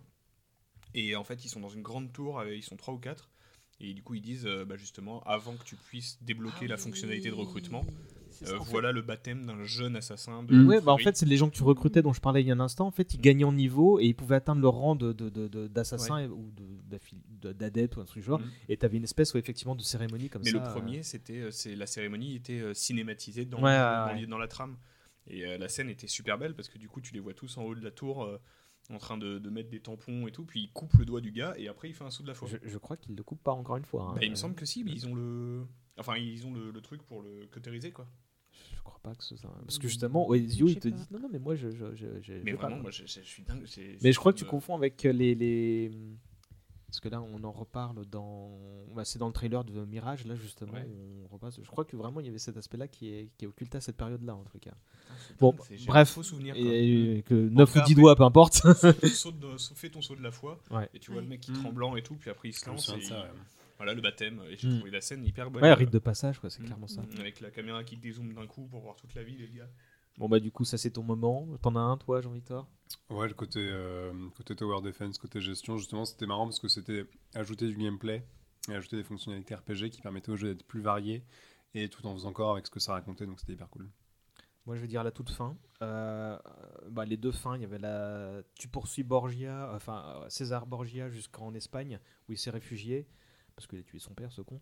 Euh, et euh, il y a un combat qui, pour le coup, ah, on n'a pas parlé des combats, mais c'était nul dans Assassin's Creed 1, c'était mieux dans Assassin's Creed 2 et dans Brotherhood. En fait, il y avait moins cette idée de voilà, je tue cet ennemi et le, le deuxième ennemi qui est derrière attend comme un con que tu aies tué son pote avant de t'attaquer. Là, c'était un peu plus orchestré et tu pouvais très bien, bah, un peu comme les Batman Arkham justement que tu citais tout à l'heure. voilà Ouais, exactement. contrer, renvoyer sur les autres et Et, ouais. et ça, c'était vraiment cool. Mm. Et, et justement, le combat final avec euh, Borgia qui t'envoyait des gens, euh, entre plusieurs vagues de, mecs qui t'envoyaient, bah, tu il avait une barre de vie, tu devais lui donner des coups et tu lui envoyais des pièces d'armure. Et en fait, c'était sur des murailles enflammées, etc. Et c'était vraiment un combat dantesque. Très bon souvenir de ce truc-là. Et après, bah, il y avait. euh, le, la fin fin, justement scénarisée du côté contemporain, parce que Desmond, là, tu pouvais l'incarner euh, à l'époque contemporaine pour faire des mini-missions euh, sur, sur les toits des, immeubles, des buildings de je sais plus où. Ah bah il était réfugié à Monteriggioni, ça en fait ça me revient. Et, euh, et là euh, t'as donc Julien Monteriggioni, Minerve, qui est la ville de- qui de la famille ouais, Dezio, quoi. Dezio, ouais. Et là à la toute fin, euh, quand ils investissent le, le- le Colisée, euh, en fait euh, il y a Junon qui, qui, euh, qui emprisonne Desmond dans, dans l'animus en tout genre et qui fait comprendre que Chloé n'était pas du tout une copine mais, mais un, un agent là où il a double. le euh. but de force? Oui, ça, elle hein. prend contrôle de Desmond et il la bute. Il Et a donc- but de force. euh, Et moi, j'avais pas compris tout de suite que c'était une, euh, euh, comment dire, une infiltrée en fait, tu vois, une agent double. Et là, j'ai fait, oh purée, c'est pas possible, C'était mon camp matrixé le la tête. ouais, en fait, À chaque c'était. fois, il était là, euh, wow Puis le jeu te laisse le choix de lutter, je crois. Tu peux Oui. euh, spam une touche pour lutter. Ouais, ouais, ouais. Mais ça sert à rien. Mais, Mais ça ça, sert à rien, parce qu'en fait, euh, après, elle fait bon, elle est finie de jouer, hop, et clac. Et surtout, tu tombes dans les pommes et le jeu se finit comme ça. Et Et, le jeu se termine là-dessus. ouais. et, euh, euh, dans les trucs moins cool, moi j'ai noté quoi? Il y avait un DLC qui s'appelle La disparition de Da Vinci, où en gros, bon, ça se passe quelques temps plus tard, mais c'était rien de bien. euh. Si, à la fin, tu découvres euh, une carte, et un peu comme à la fin de Assassin's Creed 1, tu vois un globe avec de nouveaux euh, endroits. Et je me souviens qu'à l'époque, il y avait des, des, des youtubeurs qui avaient dit Ah, regardez la carte, ça, c'est les États-Unis, donc ça veut dire que peut-être pour le 3, et effectivement, c'est ce qui se passait. Ouais. Euh, mais bon, le 3 est pas pour tout de suite, puisqu'il y a encore une troisième et dernière aventure avec Ezio qui est Revelations. Euh, J'avais noté qu'il y avait un court métrage animé qui s'appelait Sundance sur César et Borgia, mais c'était nul, donc vous ne perdez pas de temps. ça doit durer 5 minutes sur YouTube. Et donc 2010 Revelations, où là ça- on, on est toujours avec Ezio, mais un Ezio vieillissant qui change de cadre puisqu'il a Constantinople. Ouais. Et euh, le bah, trailer de ce jeu. Oui, ce que j'allais dire. Sur Woodkid. je Ouais, crois que je me suis tapé cette La vidéo à nombre de. Ouais, je crois que facile, euh, 2 millions de vues, c'est pour moi. Je- en fait, pour, pour- enfin, tu- je sais pas si tu l'as vu euh, le, le trailer, mais en gros, Mais je vais, je vais le regarder. franchement, regarde-le. Donc t'as la musique de Woodkid effectivement, Mhm. qui commence, Mm. mais qui commence tout doucement. Tu la reconnais pas trop au début, et en Mhm. fait, euh, tu le vois escalader une tour, et tu vois juste une ombre. Enfin, tu vois une cape, et tu le vois de loin, mais tu- donc tu te dis ouais, ok, c'est sûrement quelqu'un que je connais, mais tu, tu sais pas vraiment si c'est Dio, tu vois. Mhm. Et à la fin, je crois, il est pourchassé parce qu'il a fini ce qu'il avait à faire ou quoi. Il est au bord de la tour. Et là, t'as les tambours de Woodkid. Il enlève la capuche. Il enlève la capuche. Et tu le vois, la barbe grisonnante, les cheveux. Non, euh, on essaie de le pendre, tu sais, euh, on Ah enlève oui la capuche parce qu'on est sur le- Parce qu'on essaie de le pendre. Et en fait, exact. tu comprends qu'il se laisse faire et que c'est. euh, Et qu'en fait, ça fait partie du plan Ouais, et tout. ouais. Et putain, le, le coup de, le coup de la capuche qui s'enlève, la barbe grisonnante, tu te dis, mais. Et Dio Bah, je crois que enfin, là, c'est t'as l'alarme. Ouais, ouais, genre, Ouais, ça. Le, problème de ce jeu, c'est que le, le trailer est 100 fois mieux. Ouais. Je voulais pas venir tout de suite, mais- Même. Le jeu un peu moins. Bah là, ça devient. Là, pour le coup, ça. Autant Brotherhood a ajouté une surcouche dingue à- au gameplay par rapport aux deux, autant là, bon, bah, c'est la poursuite et il y a beaucoup moins de nouveautés. Oui, ça redevient plus rapide. Nouvelle carte, nouvelle culture, ce qui est cool, hein, franchement. Oui, euh, c'est cool. Tout, tout l'aspect caverne aussi, euh, dans la pierre, etc. C'est assez cool, mais. Déjà vu quoi. Là, Ouais. c'est dommage, c'est Ah déjà oui, euh, dans la caverne, tu parles de. Attends, je vais noter ça. Euh, Cappadoce, ouais, le, le truc, la Ouais. ville euh, souterraine. ouais, la ouais. ville souterraine euh, qui est assez cool, mais alors assez chiante en termes de gameplay, mais justement as- juste assez chiante pour que ça soit un challenge. Et t'as beaucoup de trucs à faire, de, de- à Mm. délivrer des trucs, à choper des, des coffres, des trucs et tout, mais c'est vrai que c'est déjà vu. Mm. C'est ça qui est dommage, là, c'est qu'on arrive vraiment sur du. Ah, Ouais, tu sentais plus l'exploitation. ouais. Ouais, là c'est plus l'exploitation. D'autant que la promesse en plus c'était là, t'as Ezio qui va partir sur les traces d'Altaïr et donc là tu dis ah ouais trop bien et, et Mm. concrètement En fait, oui donc, oui, mais, mais quasiment pas, enfin, au mais final, euh. voilà parce qu'il y a des petites séquences où tu euh, explique avec le cul c'est aussi voilà il trouve des cylindres et ça y est euh, Ouais. Ezio revit les souvenirs d'Altaïr de la même manière que Desmond revit les souvenirs d'Ezio tu vois tu dis bon Ouais, ok, plus euh. besoin d'animus en fait. oui, oui. Il suffit Ouais, puis alors, le gros truc- le savait le faire ça. En fait. Le gros truc de gameplay, c'est pas qu'il y avait des tyroliennes dans celui-là je un oui il avait un crochet Il y une un crochet, crochet ouais, ouais, ouais. qui le permettait de faire un boost de saut. Tu faisais des sauts plus grands et du coup, tu avais, avais, tu, enfin, avais la faculté ouais, de te propulser Mm. et de- d'escalader plus vite. c'est cool ça cool Assez cool, mais putain, tu t'en sers quatre fois quoi. Oh non moi je c'est le truc sur lequel le jeu était vendu et effectivement dans le jeu tu t'en servais pas tant que Tu ça. t'en quoi. sers ouais, quatre fois. Enfin. Mais c'est ça commençait vraiment à être Ubisoft qui dit et dans celui-là t'as un crochet. et des bombes C'est et des bombes C'est c'est mais mais, mais c'est vrai que là ça commence à grogner tu dis bon bah c'est bon on a Brotherhood autant rien à dire autant là ouais, Et c'est ouais. tellement bien résumé que oui, le trailer euh, a, a- a- a tout achevé et le jeu bah, est occulté par le trailer quoi en Mm. fait. Mm. Et du- Parce que moi pour le coup je- le jeu je l'ai fait et j'en ai pas un grand enfin j'en ai pas du tout de souvenir alors que le trailer je m'en souviens euh, c'est Et je cristallin crois qu'il y a une mission qui est quand même assez sympa, sur- quand, justement sur les traces d'Altaïr, où il est dans la, bah, dans la citadelle. euh, Bah, c'est la 1. toute fin ça C'est la toute fin, et ça, c'est assez cool quand même. Dans Alors non, où bah, il il l'est au tout début, mais il se fait coffrer quand même. Ouais. Et, euh, il est obligé donc de. de... les mecs de Constantinople l'aident. Barrer, il doit en fait pour pouvoir un, a- je crois, je résume, hein, je pense, et je, je réécris sans doute l'histoire en, en accéléré, mais il doit euh, euh, prendre parti de, bah, il y a deux camps qui s'affrontent, euh, chacun étant soutenu par soit les assassins, soit les templiers, et il fait connaissance de Suleiman le Maléfique, qui va euh, prétend au trône, etc. Et il veut l'avoir ses bonnes grâces pour pouvoir justement avoir le passe droit pour aller justement à Masyaf, donc dans la citadelle de, des assassins où il y avait Altaïr, etc. Et, euh, et c'est pour ça qu'il revient à la fin avec son love interest, Sophia, qui va devenir sa femme, etc. Euh, Il y avait un autre personnage qui était cool, bah, c'était le chef des assassins local, euh, Youssouf, qui était Mm. vraiment le mec un peu plus Hé, hé, hé, je suis cool, et puis euh, j'ai de la couleur de partout, euh, je suis beaucoup plus, je suis un peu le Han Solo des assassins. C'est euh. vrai que pour quelqu'un qu'on n'est pas censé voir, il était très bariolé quand même. Sa tenue toute orange et verte là. euh, bon. Mais j'aimais bien le relationnel, tu vois, de potes Ouais. qui, qui créent. Et à côté de ça, le, le relationnel euh, que Ezio commençait à créer avec euh, donc Sofia, euh, qui euh, vient de Florence comme lui. Et tu- il y avait des moments où l'émission, c'est aller pique-niquer avec elle, quoi, tu vois. Mhm. Et j'aimais bien, moi, tu vois. euh, Il y avait le côté. euh, c'est là que tu, que tu comprenais qu'ils qu'ils oubliaient pas l'aspect character driven de, de, de, Mm. de, de, de- la saga, quoi. Et. euh, et, d'ailleurs, bah, Youssouf meurt à un moment et à un moment, tu, tu vois que tu as fait la même chose à Constantinople qu'à qu'à Rome, à savoir recréer la, la confrérie, etc. Et là, à cause de la mort de Youssouf, t'as Idiot qui est vénère, qui réunit tout le monde, fait allez, c'est bon, là, on va tous les, les jarter. Tu sais que là, ça y est, t'arrives vers le dernier tiers du jeu et tu, tu fais des trucs un peu plus euh, délire euh, et beaucoup moins euh, je me planque et, et autres. Mm. C'était. euh, et euh, ah, dans mes notes, il y a aussi ouais, bah, le meilleur thème musical de la saga pour moi. Le thème de Brother de, de Revelations, c'est le c'est Lorne Baffle qui, qui reprend la main. euh, J'espère qu'il est encore là, mais euh, donc là il se partage la bande son et, et ce, ce, le- ce thème. euh, c'est avec la petite voix, je vais pas vous la faire parce que ce serait. Non, non.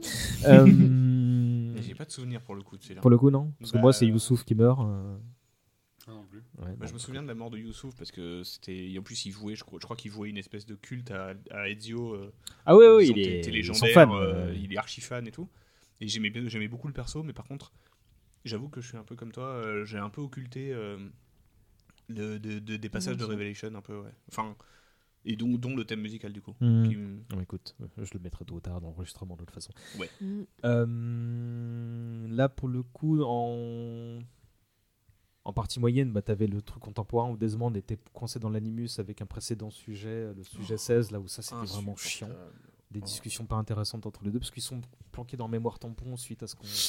À la fin- Non, mais c'est ça en fait, je je crois. hein, C'est c'est- que- c'est, euh, Rien que de le dire, c'est pas sexy quoi. c'est- c'est, euh, Et les mecs en réunion, alors là, le gars est coincé en mémoire tampon. Ah ouais. Ah ouais. Eh, il faut ça, qu'on gagne c'est- du temps bah, jusqu'au c'est- 3. c'est Ça, ça va être du typiquement- beau gameplay, ça. C'est typiquement un terme de dev, euh, Ouais, mémoire non, mais tampon, c'est ça. et ils n'ont pas eu de.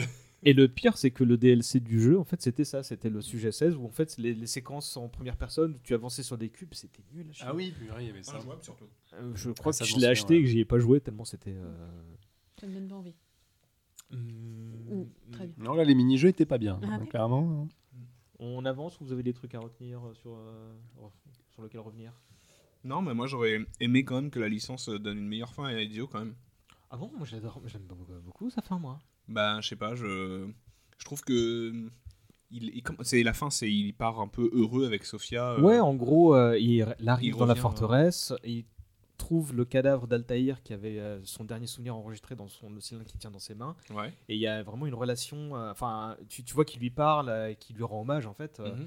Et c'est assez émouvant parce qu'en plus de ça, il comprend que en fait c'est qu'un vaisseau pour quelque chose qui se passera bien après à lui. Donc il- à la fois il parle à Alta- Altaïr et il parle à Desmond parce que euh, l'apparition de Junon ou de Minerve, encore une fois je sais plus laquelle des deux, Mais je crois que c'est a parlé de ce nom.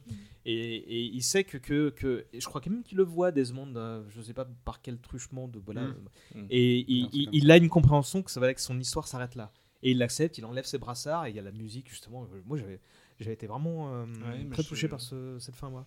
Parce qu'en plus il dit c'est bon j'ai fait ma part. euh, Je fais trois jeux, ok. Un peu de pognon non, Ubisoft, il y a là, ça quand en même. plus hein. Et, Bienvenue euh, et, et, euh, et, euh, pour le coup, euh, je vais m'autoriser un peu de joie. euh, Mm. Je vais partir à la retraite euh, et euh, je vais aimer cette femme, etc. Et euh, ouais, non, j'ai- Captain America euh, du MCU quoi. Tu, tu peux, tu peux faire ce rapprochement-là. Et ouais, moi, j'avais vraiment bien aimé cette fin. Quoi. Mm. Après, il y a une autre fin, encore dans un court métrage qui s'appelait Assassin's Creed Embers. Où là, euh, c'était du cel shading, mais vraiment, là, c'est la, la, la, la mort de Ezio en fait. Mais il me semble que c'est ça que j'avais vu et et je l'avais je l'avais un peu enfin pour moi c'était un peu ça comme comment ça aurait dû se finir euh, Ah, j'ai- parce qu'il a mené une vie de guerrier Bah, ils il ont a fait mené ça une pour vie toi. de mais je suis content en tout cas qu'ils aient fait ça pour moi merci Ubisoft Ouais, non, mais j'ai j'ai bien aimé aussi ce truc-là, où tous les doubles remplilaient. euh, Il y avait euh, la l'assassin euh, féminine qui avait dans les le- de Chine là, tu sais, euh, Chao Ju, Ouais, dans les genre, Dans les là, qui- c'est sa première apparition parce qu'elle vient demander euh, conseil au, au mentor, etc. Mm.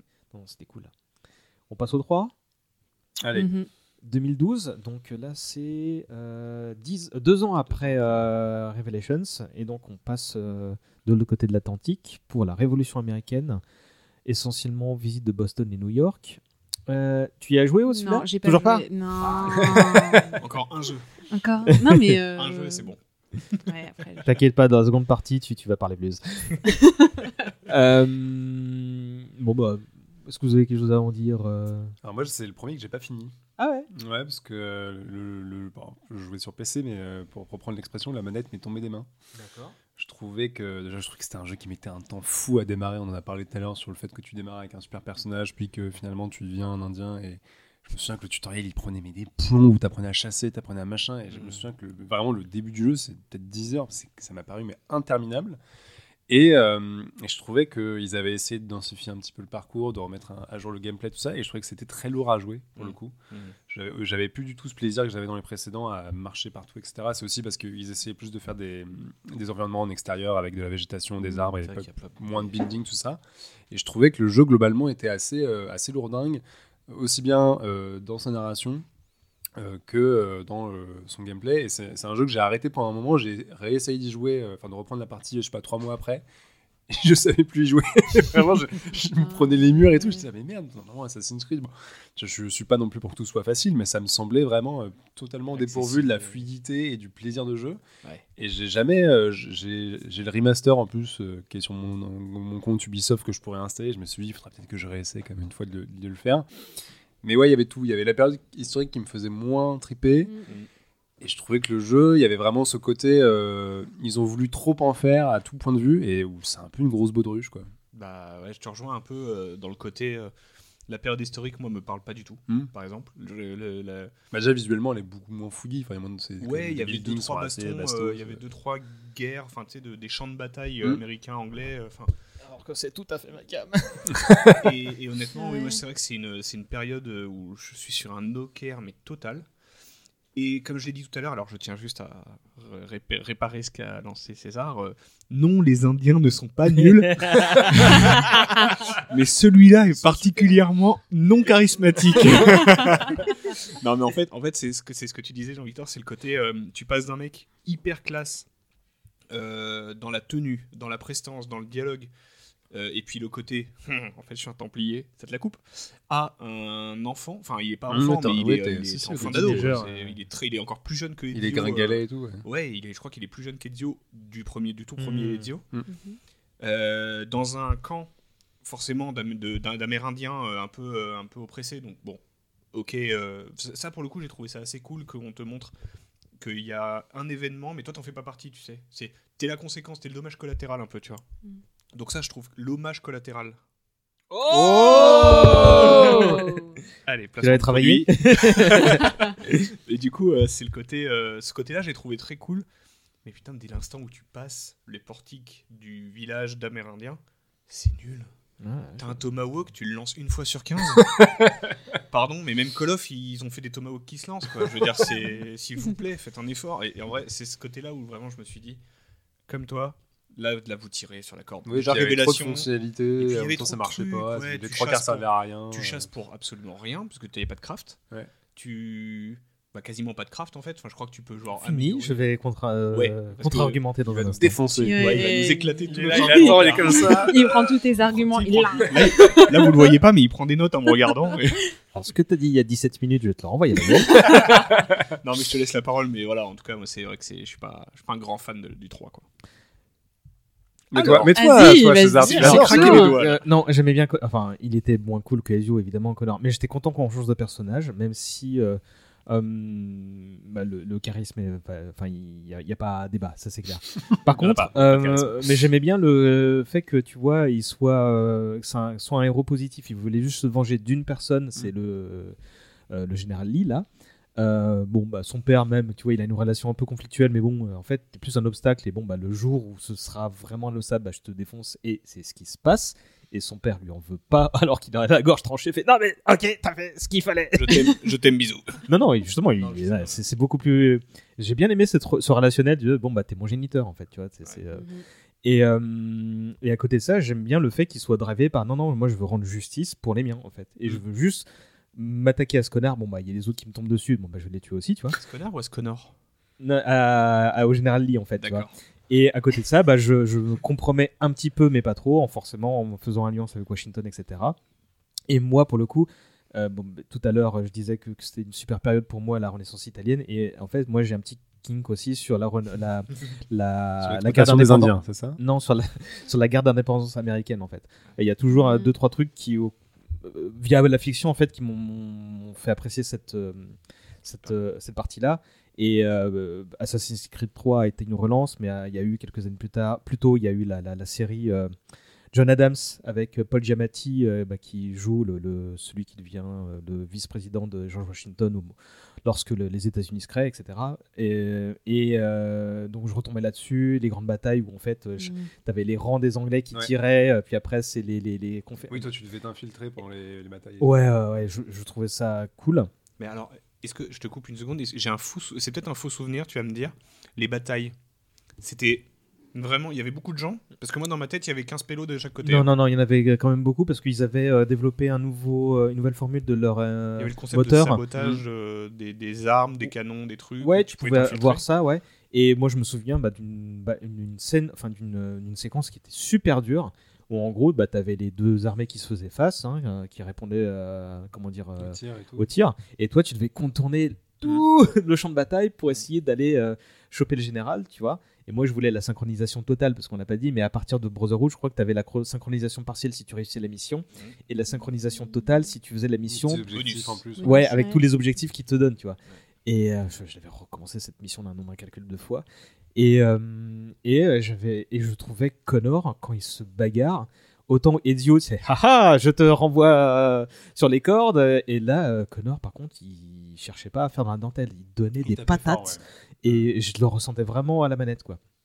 Donc j'aimais beaucoup ça. En plus, bon, bah, il s'avère que c'était dans un, dans un kink historique que j'avais. euh, Tu vois, Washington, Benjamin Franklin, Lafayette, etc. Je Euh, t'imagine jouer avec euh, tout le cosplay et tout. Quoi. bah, disons que quand euh, la comédie musicale Hamilton est arrivée après En coup, plus. tu vois, j'étais comme un fou. Quoi. Euh, mais il y avait une feature qui était cool aussi, c'était les bateaux. C'est avec- c'est pas avec Black Flag que sont venus les bateaux, c'est avec Assassin's Creed 3 hein, que tu avais l'Aquila. euh, Ouais, il y a eu. Oui, je vois ce que tu veux dire. C'est une- c'est un lancement de features, mais. Ouais, mais, mais c'était plutôt honorable. hein. Voilà, ouais, c'est pas autant que Black Flag, c'était un petit, une petite, petite chips quoi. Petit Alors, apéro, quoi. je sais pas, c'est parce que les, les- équipes de développement d'Ubisoft, il y a plusieurs équipes et ils Mm. intervertissaient et je me disais que soit ils ont vu que du côté de Black Flag il y avait cette feature là et ils se sont dit bon bah on l'implante et on va Ils ont bossé l'explorer. les jeux en même temps. Oui, oui, c'est ce que je dis, mais du coup, peut-être qu'ils y a, il y a- ils ont dit, bon, bah, Black Flag est déjà en train d'être euh, fait, donc on va prendre cette feature-là pour la tester. euh, soit euh, Mhm.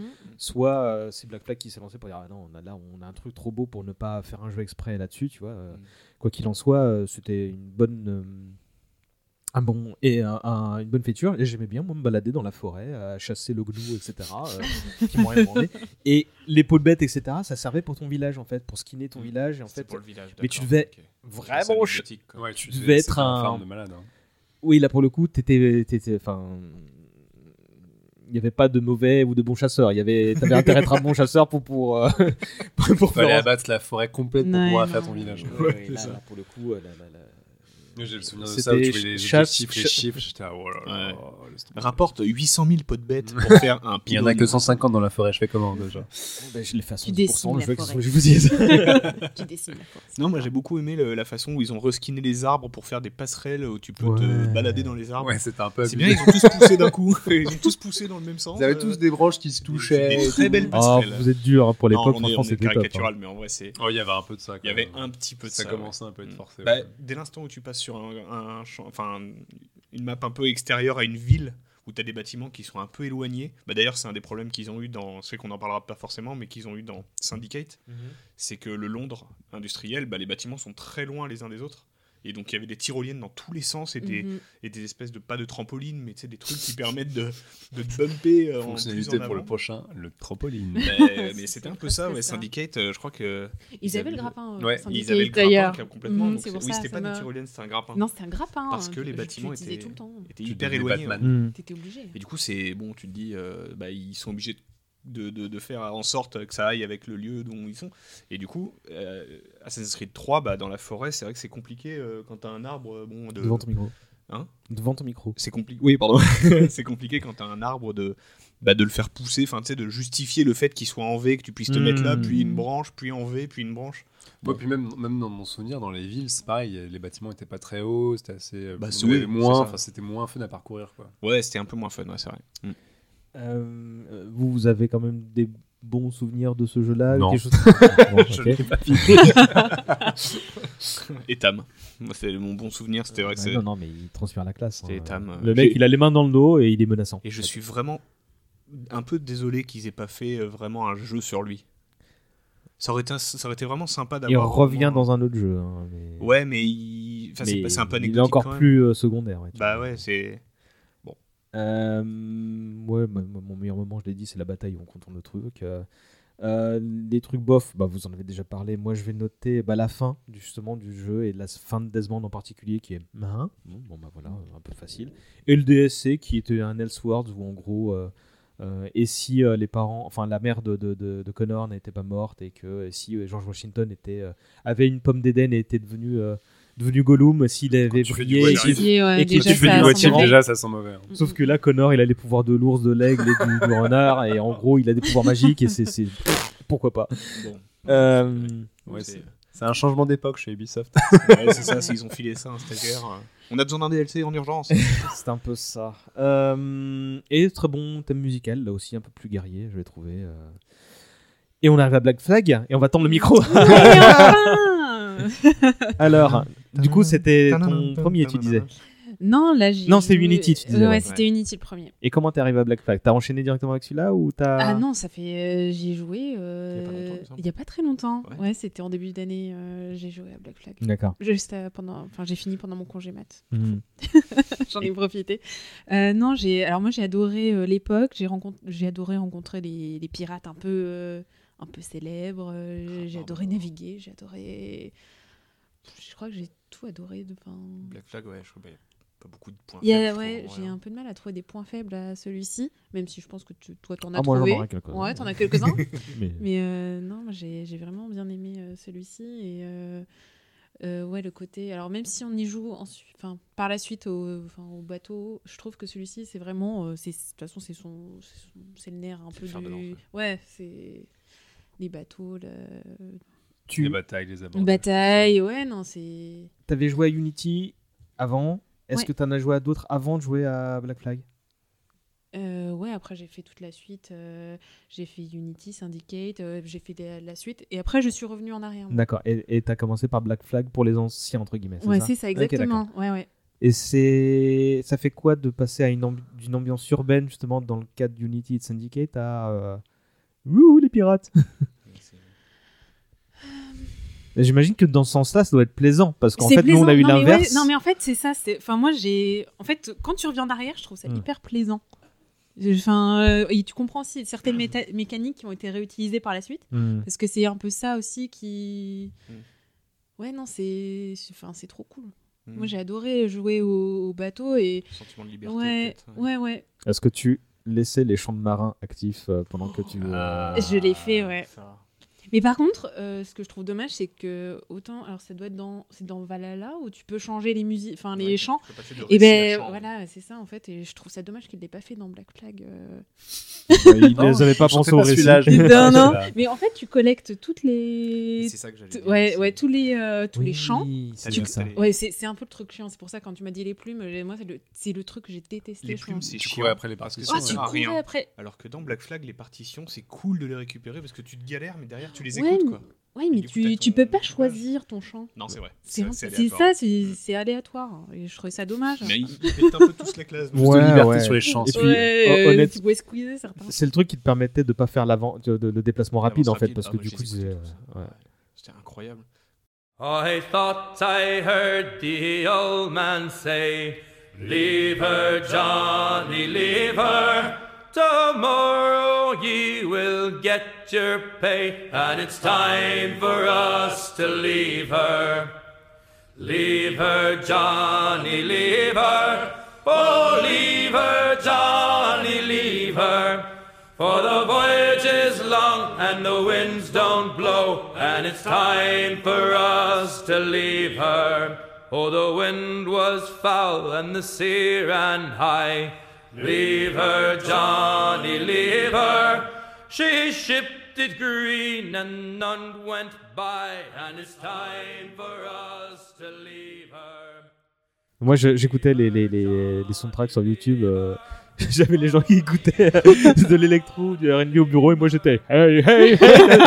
tu sais quand j'enlevais mon casque, les gens me regardaient bizarre. hein. Léo César suit les chants de pirates. D'accord.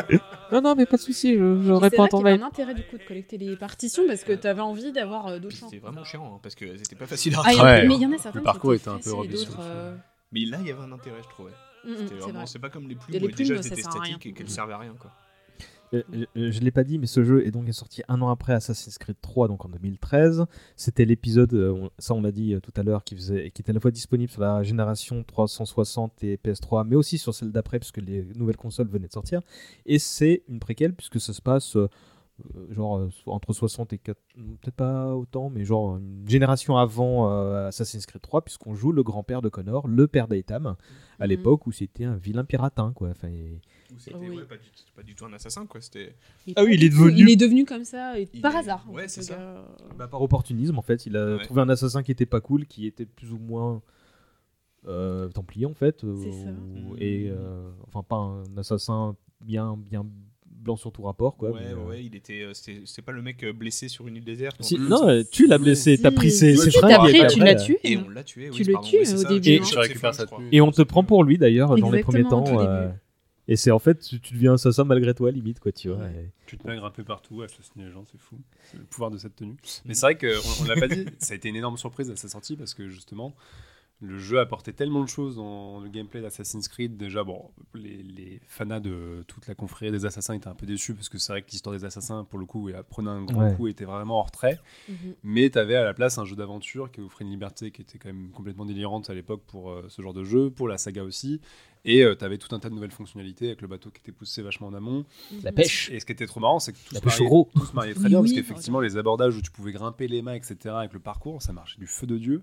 Et, et- enfin, moi, un de mes grands kiffs, c'était vraiment de me mettre au sommet d'un mât et quand tu arrivé sur le bateau, de passer Ouais. d'un mât à l'autre. C'est débile, mais t'es là, putain, je l'ai fait et je leur tombe dessus et bam, bam, bam. fabuleux. Et les animations où t'as deux pistolets au début du jeu, puis, puis 3, puis 4, puis 5, puis 6, je crois que ça va. Mm. Et puis en fait, tu peux appuyer jusqu'à 6 fois euh, sur, sur le Ouais, bouton euh, de, de gun pour, et il te fait des animations à la John Woo, euh, bim, boum, boum, boum. voilà, 6 ennemis en moins. Et ça, c'était Ça, cool. incroyable. Ouais. Puis même le, folklore pirate, était- parce que mine de rien, des jeux de pirates, on n'avait pas eu des tonnes. Euh, Pirates des Caraïbes, il y avait eu un jeu vidéo, mais qui était un peu tombé dans l'oubli, qui était pas terrible. Et puis depuis Monkey Island, il s'était pas, pas passé grand chose. Et là, avoir un jeu qui, justement, avec ses champs de pirates sur les Mhm. bateaux, etc., le fait d'avoir des îles un peu basses où tu pouvais aller dans les marais et tout. Et les figures iconiques aussi. Parce que Et oui, Ouais, les, tous les pirates, roses, quand même, que tu T'avais croises. Barbe Noire, t'avais euh, un, Anne Bonnet, euh, t'avais un gosse aussi, je crois. Enfin, un gosse. euh, Rakam, t'avais. Ouais. euh, là, je les connais enfin, pas bref, bien. là, T'as des grosses figures. Puis certains qui avaient des gros navires et tout, ouais. Ouais, ouais, ouais. Et t'avais avais vraiment. Le, ils avaient trouvé un folklore qui était pas du tout attendu parce que tout le monde disait à l'époque Ah ouais, il faudrait faire un jeu durant la, euh, la Révolution française, machin, il faudrait faire ça, ça, ça. Et là, les mecs qui sortent les pirates, on était là, quoi? Ouais. Et en même temps, c'était une idée géniale et le jeu a été très bien fait, quoi. Mhm. Et moi, typiquement, c'est pas la période historique, bon, voilà, mais, mais bon, c'était difficile Ah, de pas cool. trouver ça fun en fait, parce que. Ouais. clairement, tu avais un sentiment de liberté et euh, je pense qu'ils se sont dit, ça va être notre émission de transition, on, on va mettre tout ce qui fait la richesse de la saga euh, au second plan et on va juste kiffer et on va se balader, on va pêcher euh, au gros. euh, On Ouais, va- ça- La pêche au gros, au javelot sur une chaloupe. Ouais, sur, la petite- sur le petit bateau. Ça ouais. peut pas ne pas être fun. Et il y avait Greenpeace, je pense, qui avait fait Ouais, un, non, un, un- comment dire, un- un Un communiqué pour dire c'est vraiment pas cool. Et Ubisoft avait répondu bah c'est de la fiction donc merde. et euh, surtout bah euh, on montre les pirates euh, aussi bien dans leur gloire que dans leurs euh, moments les plus euh, les moins glorieux. Donc il y a celui-là en fait partie. euh, euh, ils sont en train de cuver leur homme par terre à Nassau. euh, bah, voilà, on va être authentique en fait. Ouais, et ça. et je- pour le coup, j'avais trouvé la réponse assez, éloquente. Et honnête en plus, quoi. Bah, honnête, je sais pas si c'est le genre de son, mais en tous les cas, les, les, la, la- la- je, je trouvais que c'était euh, bien, bien pensé de, de- d'aller dans cette direction-là. Et euh, je, j'aimais bien aussi que c'était dans cet épisode-là, parce qu'on rejoint un petit peu la, la, la guéguerre entre. Même si j'ai aucun souvenir du méchant principal, qui devait être le chef des, des, des, euh, des, des Templiers à l'époque, euh, j'ai plus de souvenirs C'est du. celui-là où il démarre Abstergo. Vraiment, t'es dans, Ouais. dans les bureaux Oui, d'Abstergo. le côté méta-histoire et ouais. où Mm. tu joues un employé d'Abstergo, mais la ver- division gaming en fait. Ouais, et t'es infiltré. Et au bout d'un moment, tu, tu, tu te dis non, non, mais tu as accès à des dossiers, etc. Tu peux te balader dans les locaux. euh, T'escalades le bâtiment par l'extérieur aussi. Ouais. Parce que du coup, euh, tu. en- un employé lambda, mais tu sais escalader des bâtiments à, à 125 étages.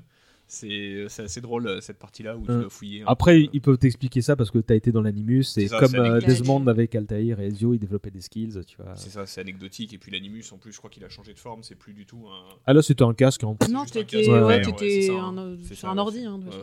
Un Oculus. Voilà. C'est ça. C'est un Oculus. Avant l'heure.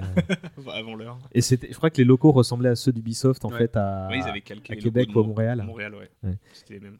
Non, c'était, c'était marrant. C'était bien amené justement pour mettre de, de côté. Et puis euh, tu pouvais te balader dans les de- d'Abstergo et parler à Junon ou à Minerve ou je sais plus quoi. Et puis il sortait de la période Desmond aussi. Donc il, Ouais, fallait, ouais. il fallait une transition en disant on peut pas repartir sur une histoire directe euh, ou la suite, il faut absolument Mhm. qu'on. Je pense qu'ils en avaient aucune idée à l'époque. En plus, Ouais, ça se sent ouais. un peu dans, la construction du jeu. Bon, clairement, on va pas se refaire une méga histoire tout de suite. Ouais, non, c'est On clair. a sorti le jeu un peu vite. On Et tout, ouais. temporiser un peu.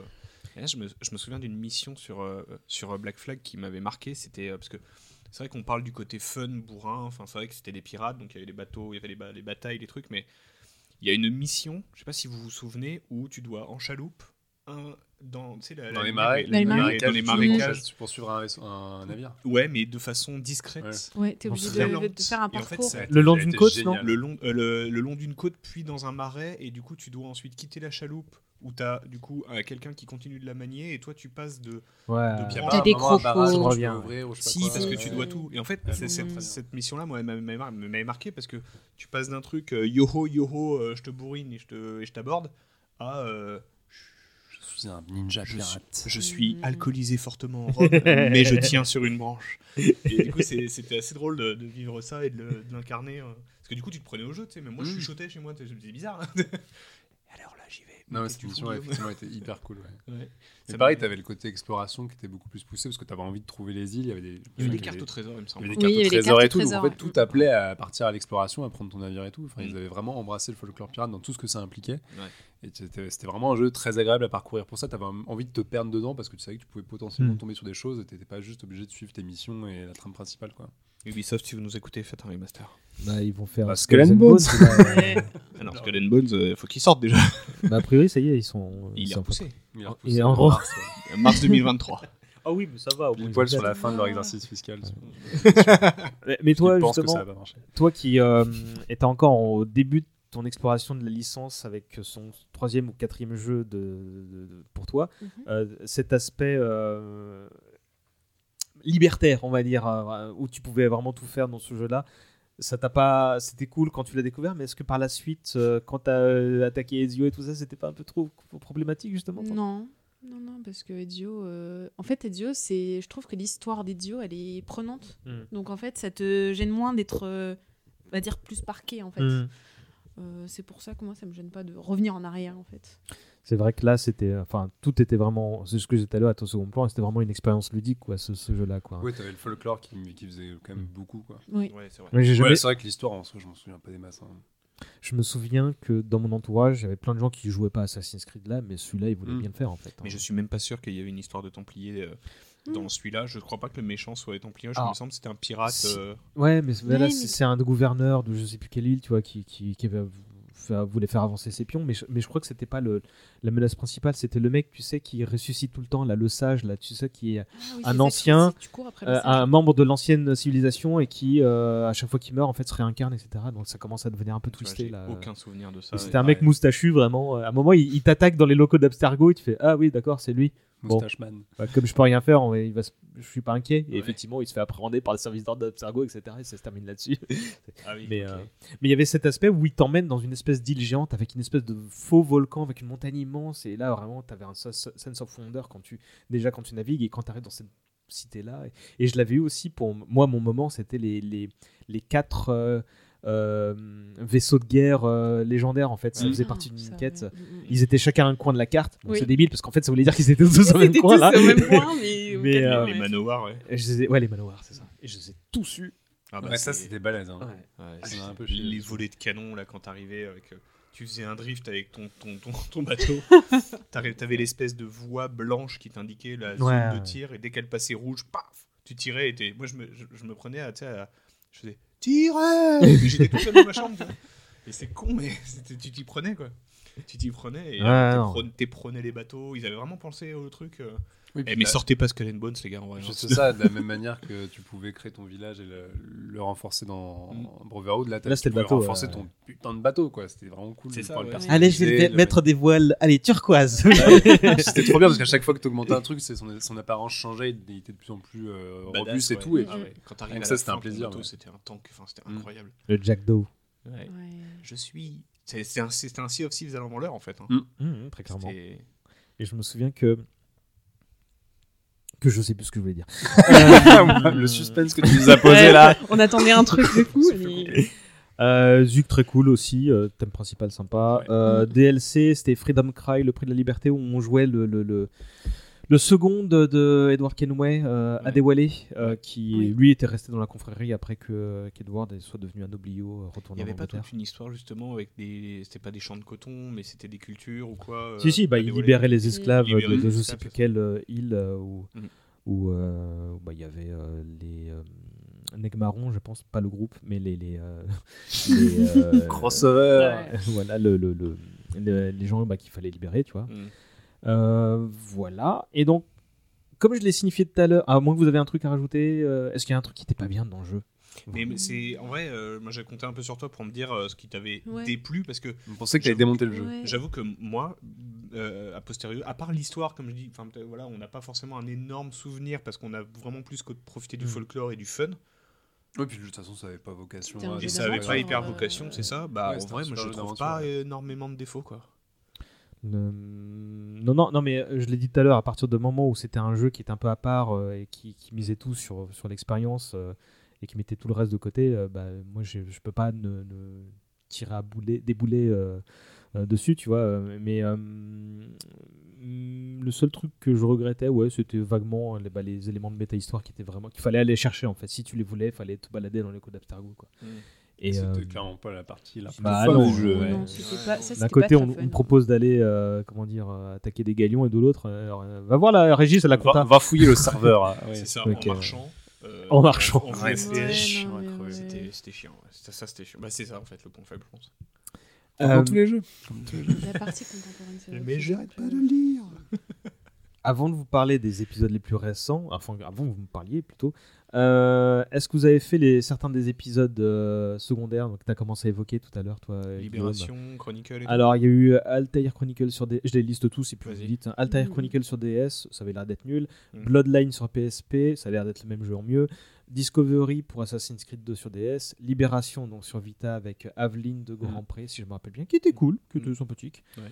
Après, il y avait des expériences mobiles. Il y avait Rogue, donc le jeu où tu incarnes un templier. de euh, Black Flag. ouais. et qui était l'excuse pour Ubisoft pour dire mais non oui d'accord il y a, il y a Unity euh, qui sort sur la gé- génération PS4 mais on n'oublie pas là la PS3 et en fait le jeu était super court Mm. mais était équilibré trucs très cool dans Rogue. hein. et c'était la, la, la, la transition entre justement le 3 et le 4 parce que du coup tu joues un mec qui avait été trahi plus ou moins par euh, le mentor de Connor et qui passe du côté euh, Templier euh, soutenu par Ethan Kenway etc il y a vraiment des trucs sympas Euh, donc il y a eu la trilogie du jeu en 2,5D euh, les Chronicles China India Russia que je n'ai pas fait hyper cool graphiquement, j'ai trouvé.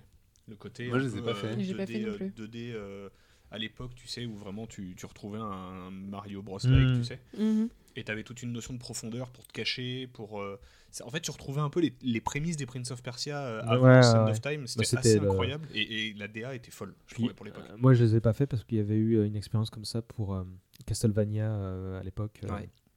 donc ce- le type de jeu me, me- Ça te hypait pas, quoi. Bah, sur le moment, j'avais déjà fait un jeu comme ça. Ouais.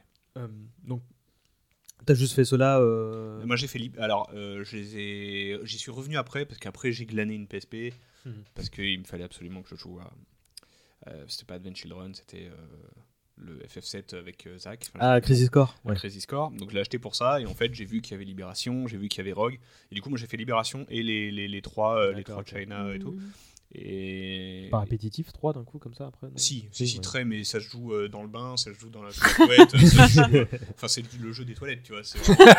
C'est assez court et vraiment. Tu, On tu- sait les tu- mettre en valeur. Ouais, ouais, ouais. non, mais faut pas se leurrer. Hein. C'est des jeux qui sont quand même euh, assez répétitifs, mais. Ils sont assez courts, de toute assez- façon. Ouais, ils sont assez courts. Je crois que c'était même pas, euh, même pas 10 heures le jeu. Ouais, euh, faut pas. hein, de toute façon, faut pas non, faut pas. De toute façon, hein, ça donc, avait euh. pas vocation, mais c'est- c'était sympa, anecdotique, mais sympa. Par contre, Libération, beaucoup moins anecdotique. J'ai vraiment trop, j'ai vraiment apprécié. Ouais, mais je- je- Et puis Aveline est hyper euh, charismatique, hyper cool, quoi. Il y avait un côté sympa avec les espèces d'Anonymous qui venaient au renfort de, de, de, de- de- bah, du joueur. Ouais. Parce que là, tu jouais un joueur qui jouait une production Abstergo. c'était marrant. Je vais vous lancer sur Unity et Syndicate, donc qui sont les épisodes euh, comment dire, PS4 euh, attitrés. euh, donc Unity, Révolution française, Syndicate, Révolution industrielle en Angleterre, respectivement sortis en 2014 et 2015. Ah, moi j'aurais dit 97 vu la qualité. Ah. Il est, Lequel il est salé. Ouais. Bah, pourtant, euh, Unity, est, vu graphiquement, il était Ouais. fou. hein. Ah oui, à l'époque, sûr. il y avait la promesse, était- c'était Mais il a que monstrueux. ça, quoi. Et il avait aussi un Ah ouais, moi, moi, j'ai- moi, j'ai j'ai un, un amour euh, quand même assez profond pour Unity parce que je- il y a une idée euh, qui n'a pas été maintenue par la suite, mais qui était de faire des missions en coopération. Ouais. Et c'était le- mortel. Je les ai J'ai poncés avec des ça, potes. moi aussi. Alors, tu avais des missions à 2 et des missions à 4. C'est à la 4, c'était vraiment euh, assez compliqué. Mm. Et le jeu a eu mille problèmes. Je l'ai fait au lancement. Il y avait toute une partie du jeu, tu pouvais pas y accéder parce que ton- ça plantait tout simplement. Ouais. Mais euh, bon, ils ont, ils ont patché, ils ont fait le truc. Et déjà, je trouvais que quand même l'exploration de Paris à l'époque, parce qu'on parlait de. Enfin, moi, c'est le truc qui me fait venir aussi jouer à Assassin's Creed, c'est pour euh, visiter des périodes historiques. Et mine de rien, revisiter Paris à cette période-là, c'était quand même assez bien foutu et je trouvais que c'était assez agréable. Mm. Mais vraiment, le- la dimension coopération, quand même, elle était. t'es t'es pas du tout obligé de la faire. hein, tu peux faire le jeu en full Mm. solo. Je trouvais que ça apportait du, vraiment un, un sang frais au gameplay et que ça augurait peut-être l'avenir de la franchise. Malheureusement, ils s'en sont arrêtés là et ça me fait péter un câble à chaque annonce. Je me dis, ça y est, ils vont remettre de la coop, peut-être pour tout le jeu. Tu vois, je, je- je fais des plans sur la comète et ça n'arrive pas. Mais je me souviens qu'avec des potes, on avait adoré ça et que l'émission on les refaisait justement pour les perfects, pour avoir euh, tout synchro, faire tous les petits objectifs et tout, parce que vraiment c'était très plaisant. Ces quelques missions-là étaient très très bien bossées en termes de game design, de comment tu fallait infiltrer. Tu avais une liberté en fait de fou, tu pouvais vraiment passer par toutes les fenêtres possibles, machin, et il fallait vraiment trouver les meilleurs plans pour que chaque pièce soit faite de la façon la plus discrète possible. Et, euh, et voilà, je trouvais que c'était une idée mortelle. Malheureusement, Ubisoft, euh, ou peut-être que les joueurs n'y ont pas assez joué, donc ils ont foutu ça de côté. Mais, euh, mais ça, je trouvais ça très cool. Et puis, ouais, le côté Paris était quand même chouette, même si le jeu, effectivement, il y a eu un lancement très compliqué. Et oui, donc même le jeu en lui-même, enfin l'histoire, bon, elle était à Oui, aux oui. fraises. Le, le, le- Les, je, je disais tout à l'heure euh, que tu te plaignais des collectibles pour Brotherhood et tout ça, mais là c'était. Ah non, Il y en mais là, beaucoup, là. me- J'ai passé des mois sur ce jeu, j'ai fait, je l'ai fini à 110%, Ouais. et quand j'ai eu mes 110% et que je l'ai platiné, il s'est rien passé. Non. Et là, j'ai remis ma vie en question après avoir joué à ce jeu. D'autant que j'avais l'appli à côté, tu sais, pour débloquer des trucs. Oui, tu moi sais, aussi, j'avais cette appli. dé- C'était de la merde. Et ils ont, fini- ils ont fini par l'enlever. Hein. Je- je- j'étais, euh, J'en voulais à ce Moi, je jeu. l'ai pas euh, connu. Sache que je, quand j'ai joué à Unity, je l'attendais. Je l'attendais vraiment. Parce que, euh, mais moi, je l'attendais moins pour le côté coopération, je l'attendais vraiment parce que Cocorico. vrai. je l'attendais vraiment parce que j'avais tellement hâte. il y avait aussi une super bande-annonce de Woodkid qui reprenait cette fois euh, Oui, ouais. Run Boy Run, je crois. Mm. euh. Mais j'avais vraiment hâte de mettre la main sur le vieux Notre-Dame, sur le Mm. vieux Montmartre. Mm. Ouais, le saut de foi de- du sommet de Notre-Dame, il fait plaisir. Il quand est même. un peu classe. Il y a des trucs, il y a des trucs honnêtement. La mission, D'autant que les animations de, de, de, de grimpettes, là, elles étaient vraiment folles. Oui, puis tu avais un hein. système où tu pouvais. euh, ils avaient, Ils c'était avaient revu une des système. premières améliorations euh, notables du système de parcours où tu avais une touche pour passer au-dessus et une touche pour passer Ouais. en dessous, et notamment Ouais. pour descendre des trucs, c'était quand même beaucoup plus facile. Ouais. Mais du coup, euh, il y avait, ils ont instauré un système de, de, de failles euh, temporelles. Et, Oui, à un moment, tu te retrouvais à la Tour Eiffel et, et tout. tu te retrouves en, plein, en pleine guerre ouais, mondiale à ouais, c'était marrant, ça, la Tour ouais. Eiffel. Ouais, ouais. Et là, je me suis dit, c'est à ce moment-là où je me suis dit, où j'ai lâché, je crois, mon premier sourire du jeu. Parce que, à part ça, je crois que j'en étais à- en train de rédiger une lettre à Ubisoft. les. Pourquoi votre jeu est nul je me, je me suis dit, c'est la première fois où je me suis vraiment senti Ubisoft se fout de notre Mm. gueule. Yves Guillemot, je vais vous déjà vous écrire en anglais pour vous donner du mal à, la- rédiger, là, et puis ensuite je vous insulter. Je, je vouais à ce moment-là, ouais. Mm. Après, j'ai relativisé quand j'ai vu que de toute façon c'était généralisé sur toutes leurs licences, hein, Far Cry, euh, euh, Ghost Recon, enfin ils ont tout massacré.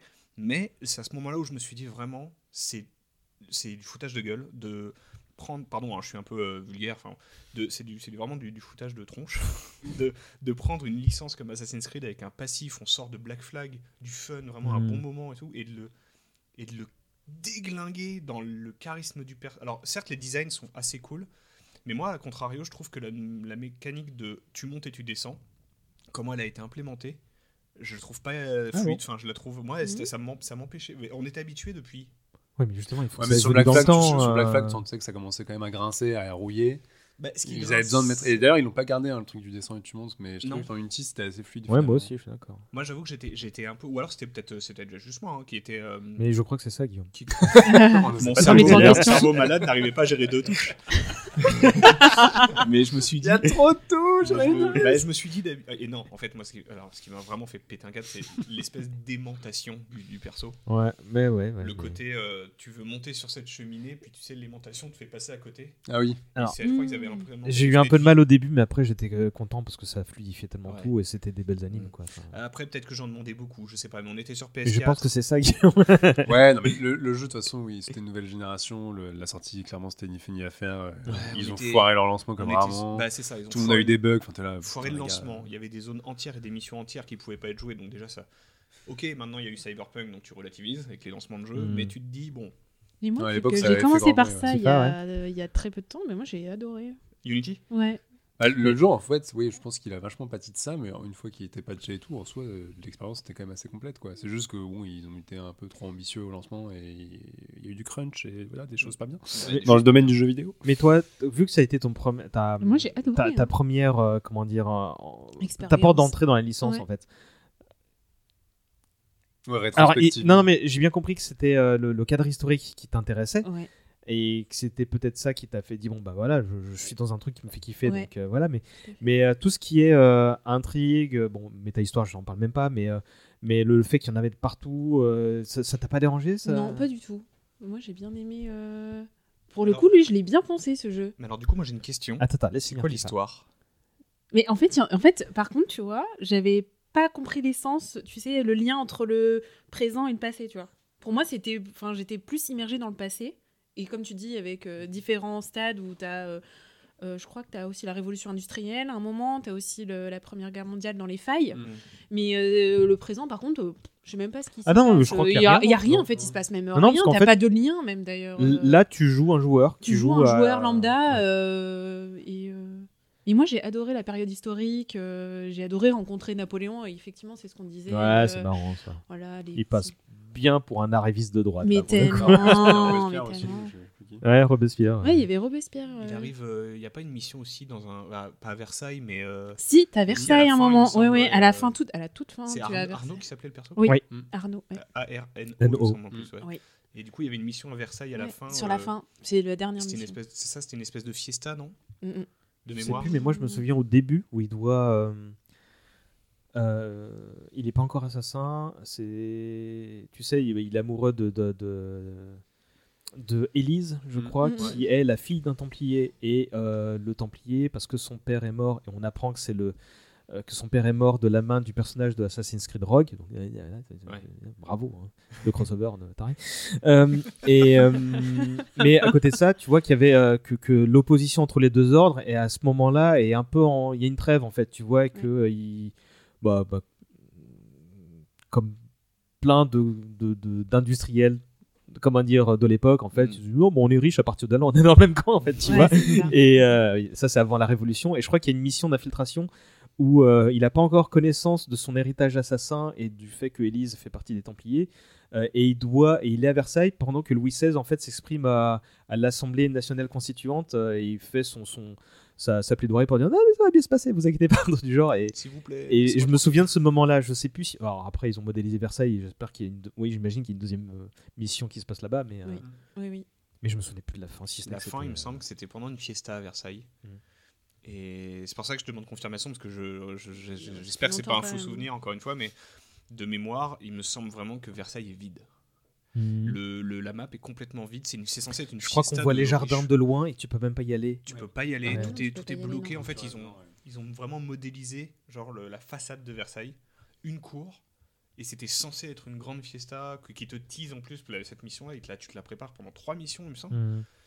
Et tu y arrives avec un. Pareil, t'as un masque et tu, tu retrouves justement Elise, tu retrouves plein de persos, mais, mais c'est vide, c'est mort. Enfin, c'est la fiesta en fait, c'est c'est moi qui l'ai organisé à Versailles quoi. C'est mon anniversaire à Versailles. C'est un apéro Facebook à C'est Versailles un apéro, ouais, c'est ça, c'était un apéro, euh, un apéro euh, confinement quoi. Il y avait personne et j'ai trouvé ça tellement dommage sur la PS4, sachant que Black Flag était déjà sorti sur PS4, donc il y avait déjà la Oui, mais t'avais un compréhension. changement de moteur. euh, Ouais, mais léger quand vois, même. Enfin, je veux dire, il ils ont pas, euh, Ah, et ils l'ont vendu comme l'épisode nouvelle génération. Ouais, c'était le gros nu- Ah ouais, plus non, next ça, gen. vraiment, ça va. ouais. Et il y avait eu donc, un le trailer Woodkid, mais il y avait aussi un trailer avec une reprise de, de Lord, où en fait, qui montrait l'aspect coop, où, qui, qui, a- qui, où tu avais quatre assassins, dont, C'est celui-là que dont j'avais un vu, moi, de trailer. qui, qui attaquait euh, la Bastille et, et qui sortait de l'ombre parce qu'il y avait les, les nuages de fumigène, etc. Putain, c'était ça, tellement c'était cool. avec Et ça se terminait avec les quatre, tu vois, qui se sont Ça, c'était la Paris, euh, classe. Ils avaient chacun une couleur. Ouais, ouais, ouais. Ubisoft, si tu nous écoutes, c'est le futur de cette franchise. Allez, tu fais un remaster de Unity. Non Non Enfin, le futur après le- la sortie de Far Cry 7, hein, bien, bien Ouais. entendu, parce qu'il y a des priorités. Allez, on passe à Syndicate en 2015. Ah bah celui-là non plus, on va pas finir. je l'ai pas fini, lui. Je l'ai pas fini. euh, J'ai Ah, du mal. Putain, ça c'était une tannée. hein. Je me suis un peu réconcilié sur Syndicate. Ah ouais Ah ouais Ouais, en fait, la- l'aspect industriel, en fait, c'est l'aspect un peu Peaky Blinders qui Ouais, m'a c'est- plu, ouais. où je me suis dit, euh, c'est cool, c'est crasseux, c'est le Londres euh, calèche, C'est le Londres grandes avenues et euh, très gadget. Et en fait, c'est ça qui m'a plu. C'est le côté déjà frère et sœur et gadget euh, des, des persos qui m'a plu. Ça t'a pas saoulé de jouer un personnage lourd et un personnage plus léger? Justement, j'étais assez. Ah ouais? J'étais pas saoulé, mais je profitais de cette différence pour euh, renouveler un peu le gameplay parce qu'il est Ouais. assez répétitif quand même. Ouais, moi, j'aimais bien passer de l'un à l'autre, Ah ouais ne serait-ce que parce qu'ils avaient tous les deux une manière de- de- d'interagir qui était cool, tu vois. Mm. Euh, La canne épée. La canne, c'était cool. quand- La canne, quand- ouais, c'était J'ai oublié le nom des, des. Ellie. Franchement, c'est vrai.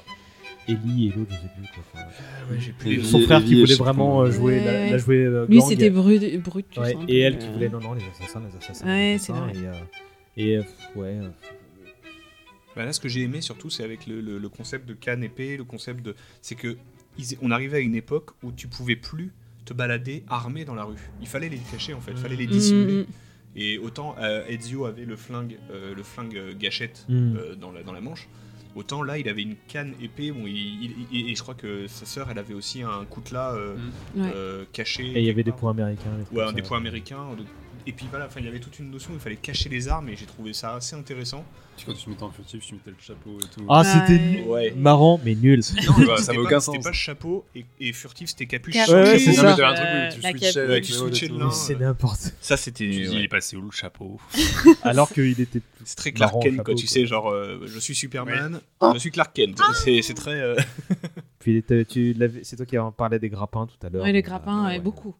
Ouais, Dans celui-ci, t'es obligé de l'utiliser tout le c'était temps. assez pénible, euh, mine de rien, je Ouais, sur la fin. bah, les, les, les rues s'agrandissent parce qu'il y a les calèches, parce qu'il y a les. Voilà, il y a plein de trucs et du coup. euh, je trouvais ça sympa, mais effectivement assez répétitif. Et, euh, Les courses de calèche. et quand tu viens d'Unity, Ah ouais, bah, t'es obligé, de... enfin, t'es obligé un peu d'apprécier celui-là. Quoi. ouais non non Non, non, non, mais Non, je te confirme que non. Il y a, y a plein de trucs que apprécié dans Unity et je pense pas que c'était parce que c'était ma ville, etc. Tu vois. Mm. Et là, Londres, je connais bien Londres. Ouais. Ouais, non, je sais pas. Et puis, vraiment, le, le- le- il y avait pas d'histoire dans Unity, mais il y en avait encore moins dans Syndicate. Ouais, ouais. Il y avait juste l'aspect, bon, bah, je veux devenir le, le caïd, quoi, tu vois, et c'était cool, tu vois, mais ça, ça t'attends un peu plus, quoi, tu vois. Puis là, c'est pareil, il y avait vraiment ce côté euh, objectif à refaire tout le long de la map pour prendre les quartiers avec Ouais, les bastons le contre les la machins, et tu faisais tout le temps Les la même chose. gang, quoi. C'était très lourd et très répétitif. C'est pour ça que je mets des pintes hein, quand je dis que j'ai j'ai passé un bon moment. c'est Non, mais t'as le droit, t'as- le droit d'aimer Syndicate, y a Ah aucun ouais. problème. hein. Non, parce qu'à contrario, à contrario, j'ai ultra apprécié quand Ubisoft a dit bon ok on va arrêter le tir et on va prendre le temps de faire Origin. Ouais, ça a été Ouais. Ah, de ça, conscience. Et c'est là bien. j'ai vraiment apprécié. euh, Alors que je, Ubisoft, Bah, il y avait deux ans de bon, différence entre Syndicate et Origins, effectivement. Ouais, mais ils avaient déjà anticipé, je Mm. crois. Le... Oui, puis c'est aussi que à ce moment-là, Syndicate en termes de vente, ça s'est pas bien passé. hein. Euh, Ouais. C'est aussi pour ça qu'ils ont fait ça. C'est que euh, Unity avait mis un, quand même un coup dans la réputation de la franchise parce que voilà, on en a parlé le lancement et tout.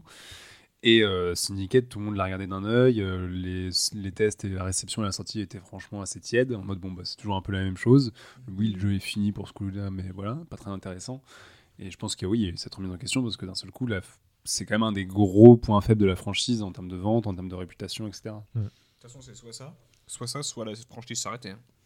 Oui, parce que là, Oui, parce clairement ils, ils avaient atteint. Ils étaient au bout du bout. Ouais. Enfin, euh, Le, le seul vrai point extrêmement qualitatif de ce jeu, c'était la bande son euh, qui était de Austin Wintory, qui était vraiment en mode. euh, Enfin, pour peu qu'on qu'on se souvienne de la bande son des, des, des Sherlock Holmes de, de, avec euh, Robert. Downey, etc. euh, c'était.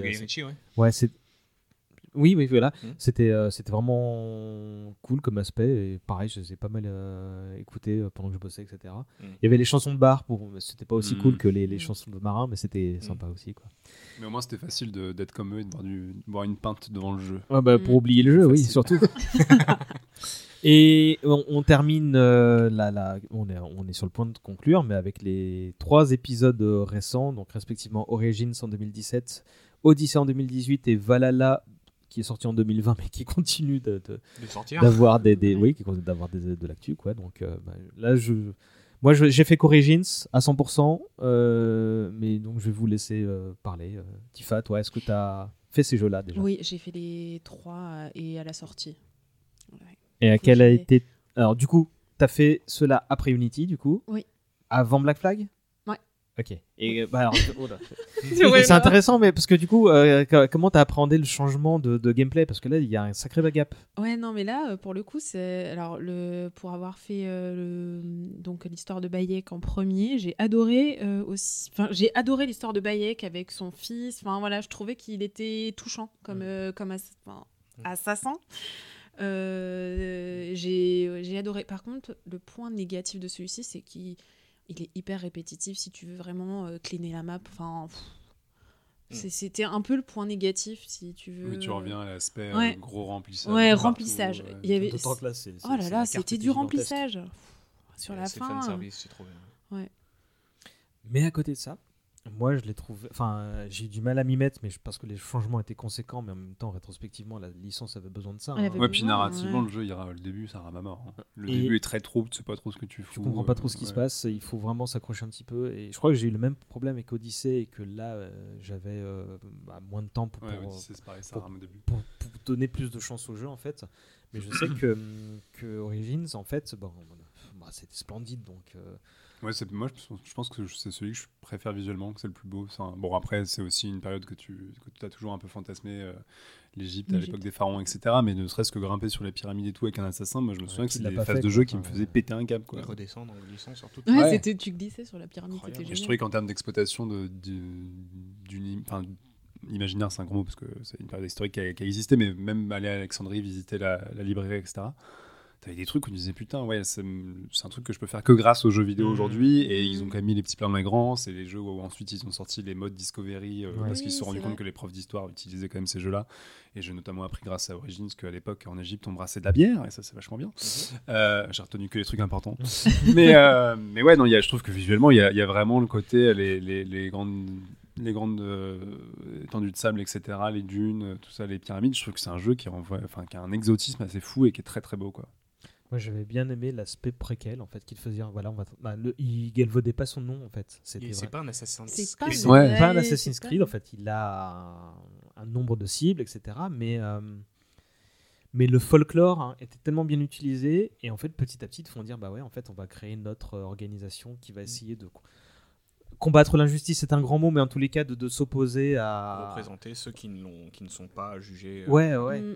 et donc c'est les hidden ones mais je sais plus comment ils ont bah, traduit les-. Ouais, ne Qui était d'ailleurs au centre du premier DLC du jeu où tu voyais quand Ouais, bah, qui, qui était sympathique ouais. d'ailleurs. Mm. euh, Très, ouais. Et euh, non, non, je, je- je trouvais l'exercice plutôt réussi. Et bah, effectivement, la mythologie avec pareil.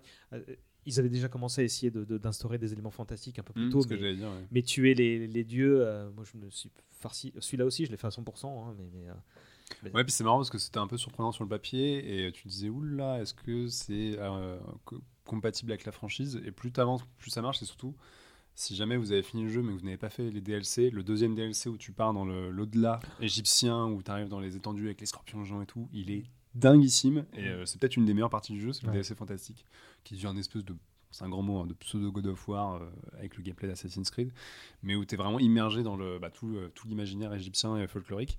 C'est hyper cool.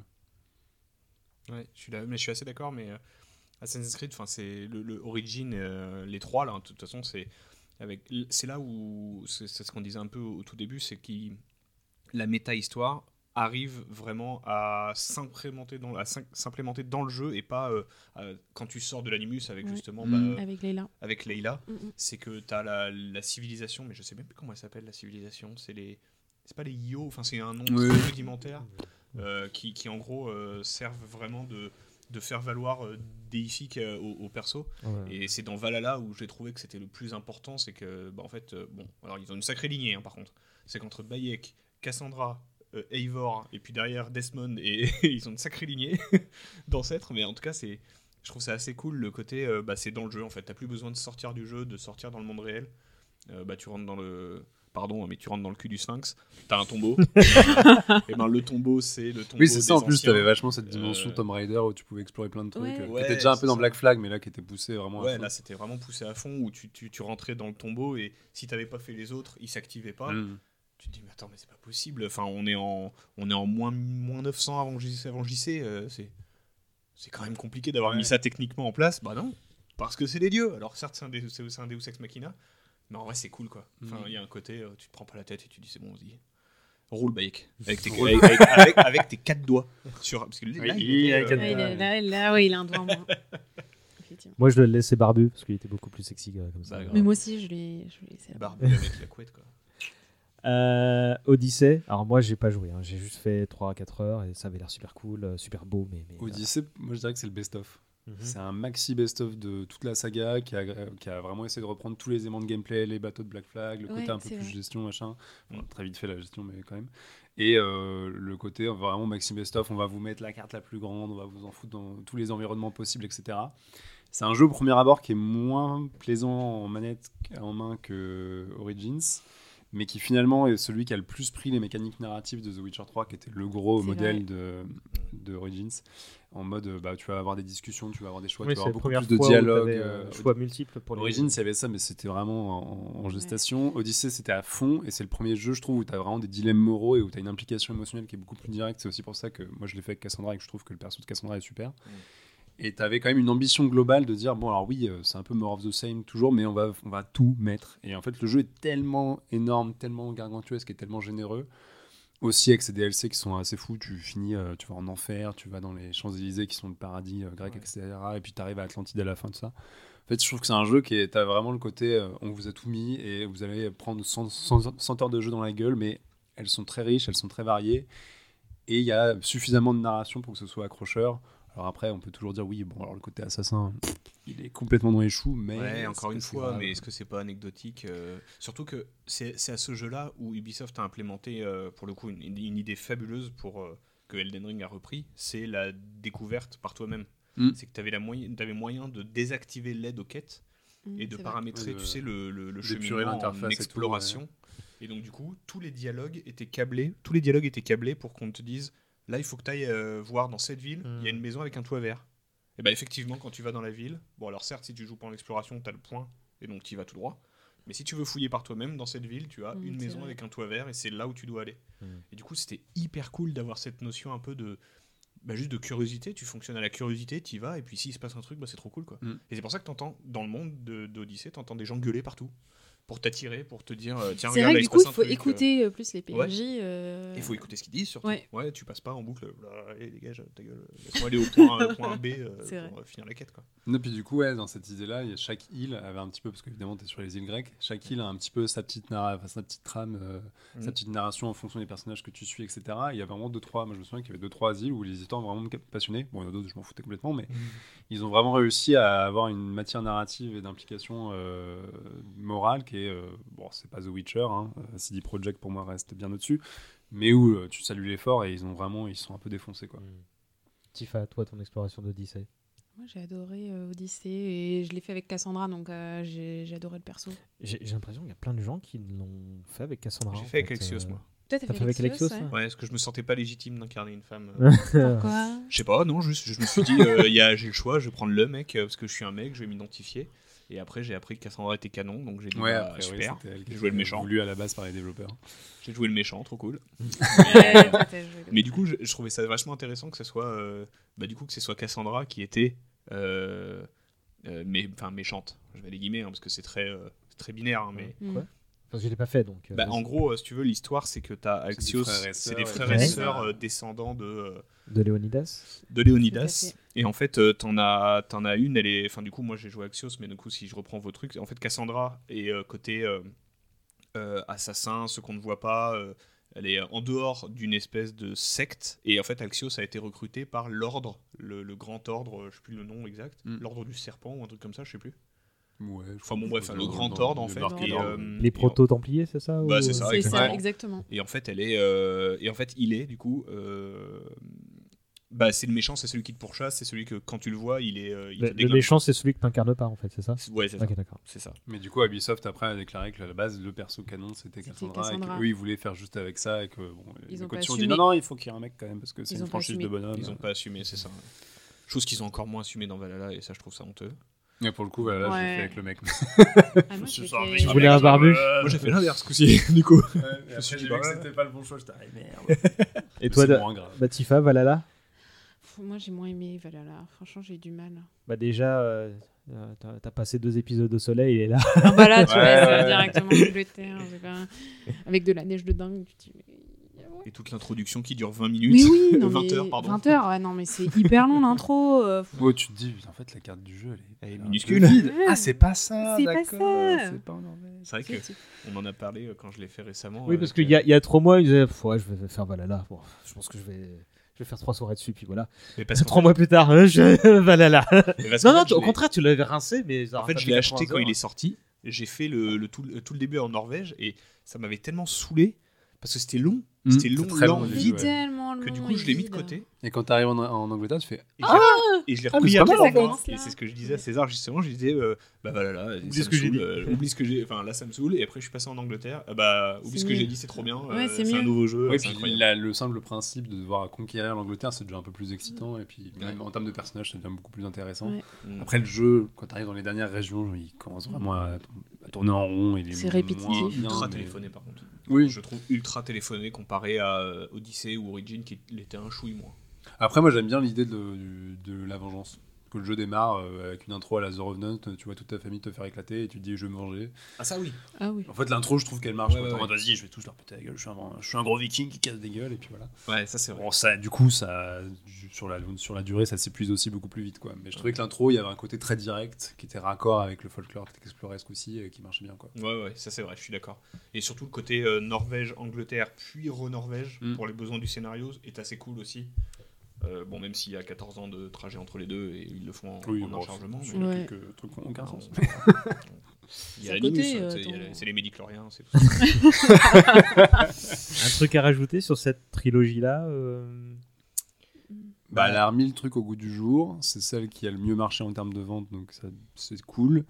Mais je pense qu'il faut absolument qu'il s'arrête là et qu'il réinvente une fois de plus la franchise parce que Valhalla a quand même des signes d'épuisement assez C'est pas prévu. Bah si, parce que- Bah, je- Mirage, je- euh, je te laisserai en parler. Je vous lance dans un instant, juste avant, euh, qu'est-ce que vous avez pensé du film Celui avec Fassbender Ouais. et Cotillard C'est une Bah, catastrophe. une catastrophe. Ouais, non, je- Ils ont rien compris au, à l'essence, enfin pour moi. Non, mais non. Tu, tu l'as vu Oui, je l'ai vu. A- J'ai pas envie d'en parler. Ouais, non. Tu restes sur ta fin, je trouve, en plus. de pas Ouais, fini. C'est con parce que c'est en Mm. plus c'était prometteur parce qu'ils n'ont pas pris un réal, euh, tu vois, un Yes Man machin. et C'est quand même un mec qui a une patte visuelle et tout. Il y a deux trois. Quand tu rentres dans l'animus dans le film, il y a deux trois trucs visuellement qui sont jolis et ils explorent une autre période historique, ce qui est quand même assez cool. Mais ils ont en fait, bon, c'est moi ce que j'aime pas dans la franchise, mais ils ont gardé le jeu, le film se passe quand même majoritairement euh, dans les périodes contemporaines, avec des dialogues à la mort moelleux sur oui mais la violence euh, dirige les foules machin, on s'en bat les steaks. Et ils ont gardé le principe narratif de Assassin's Creed qui au cinéma marche pas du tout parce que Assassin's Creed tu joues un mec qui revisite les euh, mémoires génétiques mais du coup quand il est dans les mémoires génétiques tu joues. Mhm. donc tu as une interaction. Et là tu es spectateur d'un mec qui est lui-même spectateur d'un truc. Donc tu es là oh le gars en fait j'en ai rien à carrer. Oui, mais il fait de l'aérobic avec son animus. il dans son euh, truc Mm. bras là. Et, enfin je trouve que le film a fait des choix narratifs complètement cons. Et euh, puis ouais c'est pas c'est pas très fun c'est pas très spectaculaire. Les phases de parcours sont surdécoupées alors que tu viens quand même voir ça au cinéma quoi J'avais amené euh, mon neveu qui, avec qui je jouais. Bon, c'est pas très euh, kid friendly, mais bon, avec le temps, il me voyait jouer, donc je, je contrôlais son, son attention pour le jeu. Et euh, bah, il était adulte quand, quand le film était sorti. Et euh, il était encore bien kiffé. Moi, j'ai fait, ouais, bah, content de t'avoir payé une séance que tu, que tu aimais, mais euh, elle a envie de manger un morceau. En vrai, Ouais, j'ai- c'était un- j'ai j'ai c'était trouvé que un- Banlieue 13 était vachement plus un Assassin's Creed-like que, euh, qu'Assassin's Creed le film, quoi. Je, je trouve que c'est.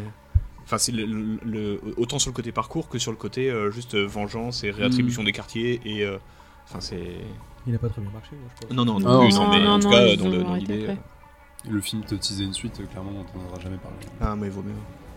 Et pour conclure, euh, donc les projets futurs d'Ubisoft, je vais les résumer. C'est un prochain jeu qui s'appelle Assassin's Creed Mirage qui se passera à Bagdad avec un personnage secondaire de Valhalla, de ce que j'ai compris. Ouais. Bassim. C'est ça, Bassim, ouais. Euh, il y a même des éléments surnaturels. hein, Là, c'est le méchant en fait de Valhalla. Ah, d'accord, ok. Ah, c'est intéressant ça.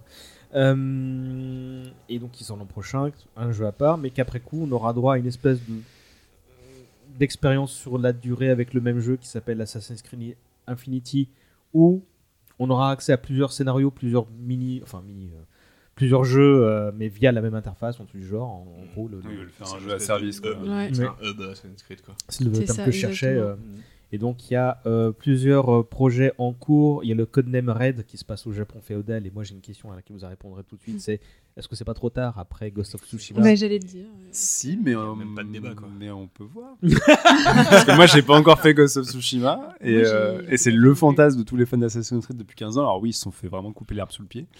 Mais euh, c'est le moment de, c'est le moment justement pour Ubisoft de prouver qu'ils peuvent peut-être réussir à, à faire un truc un peu différent et un peu surprenant. Donc euh, pourquoi pas. Mm.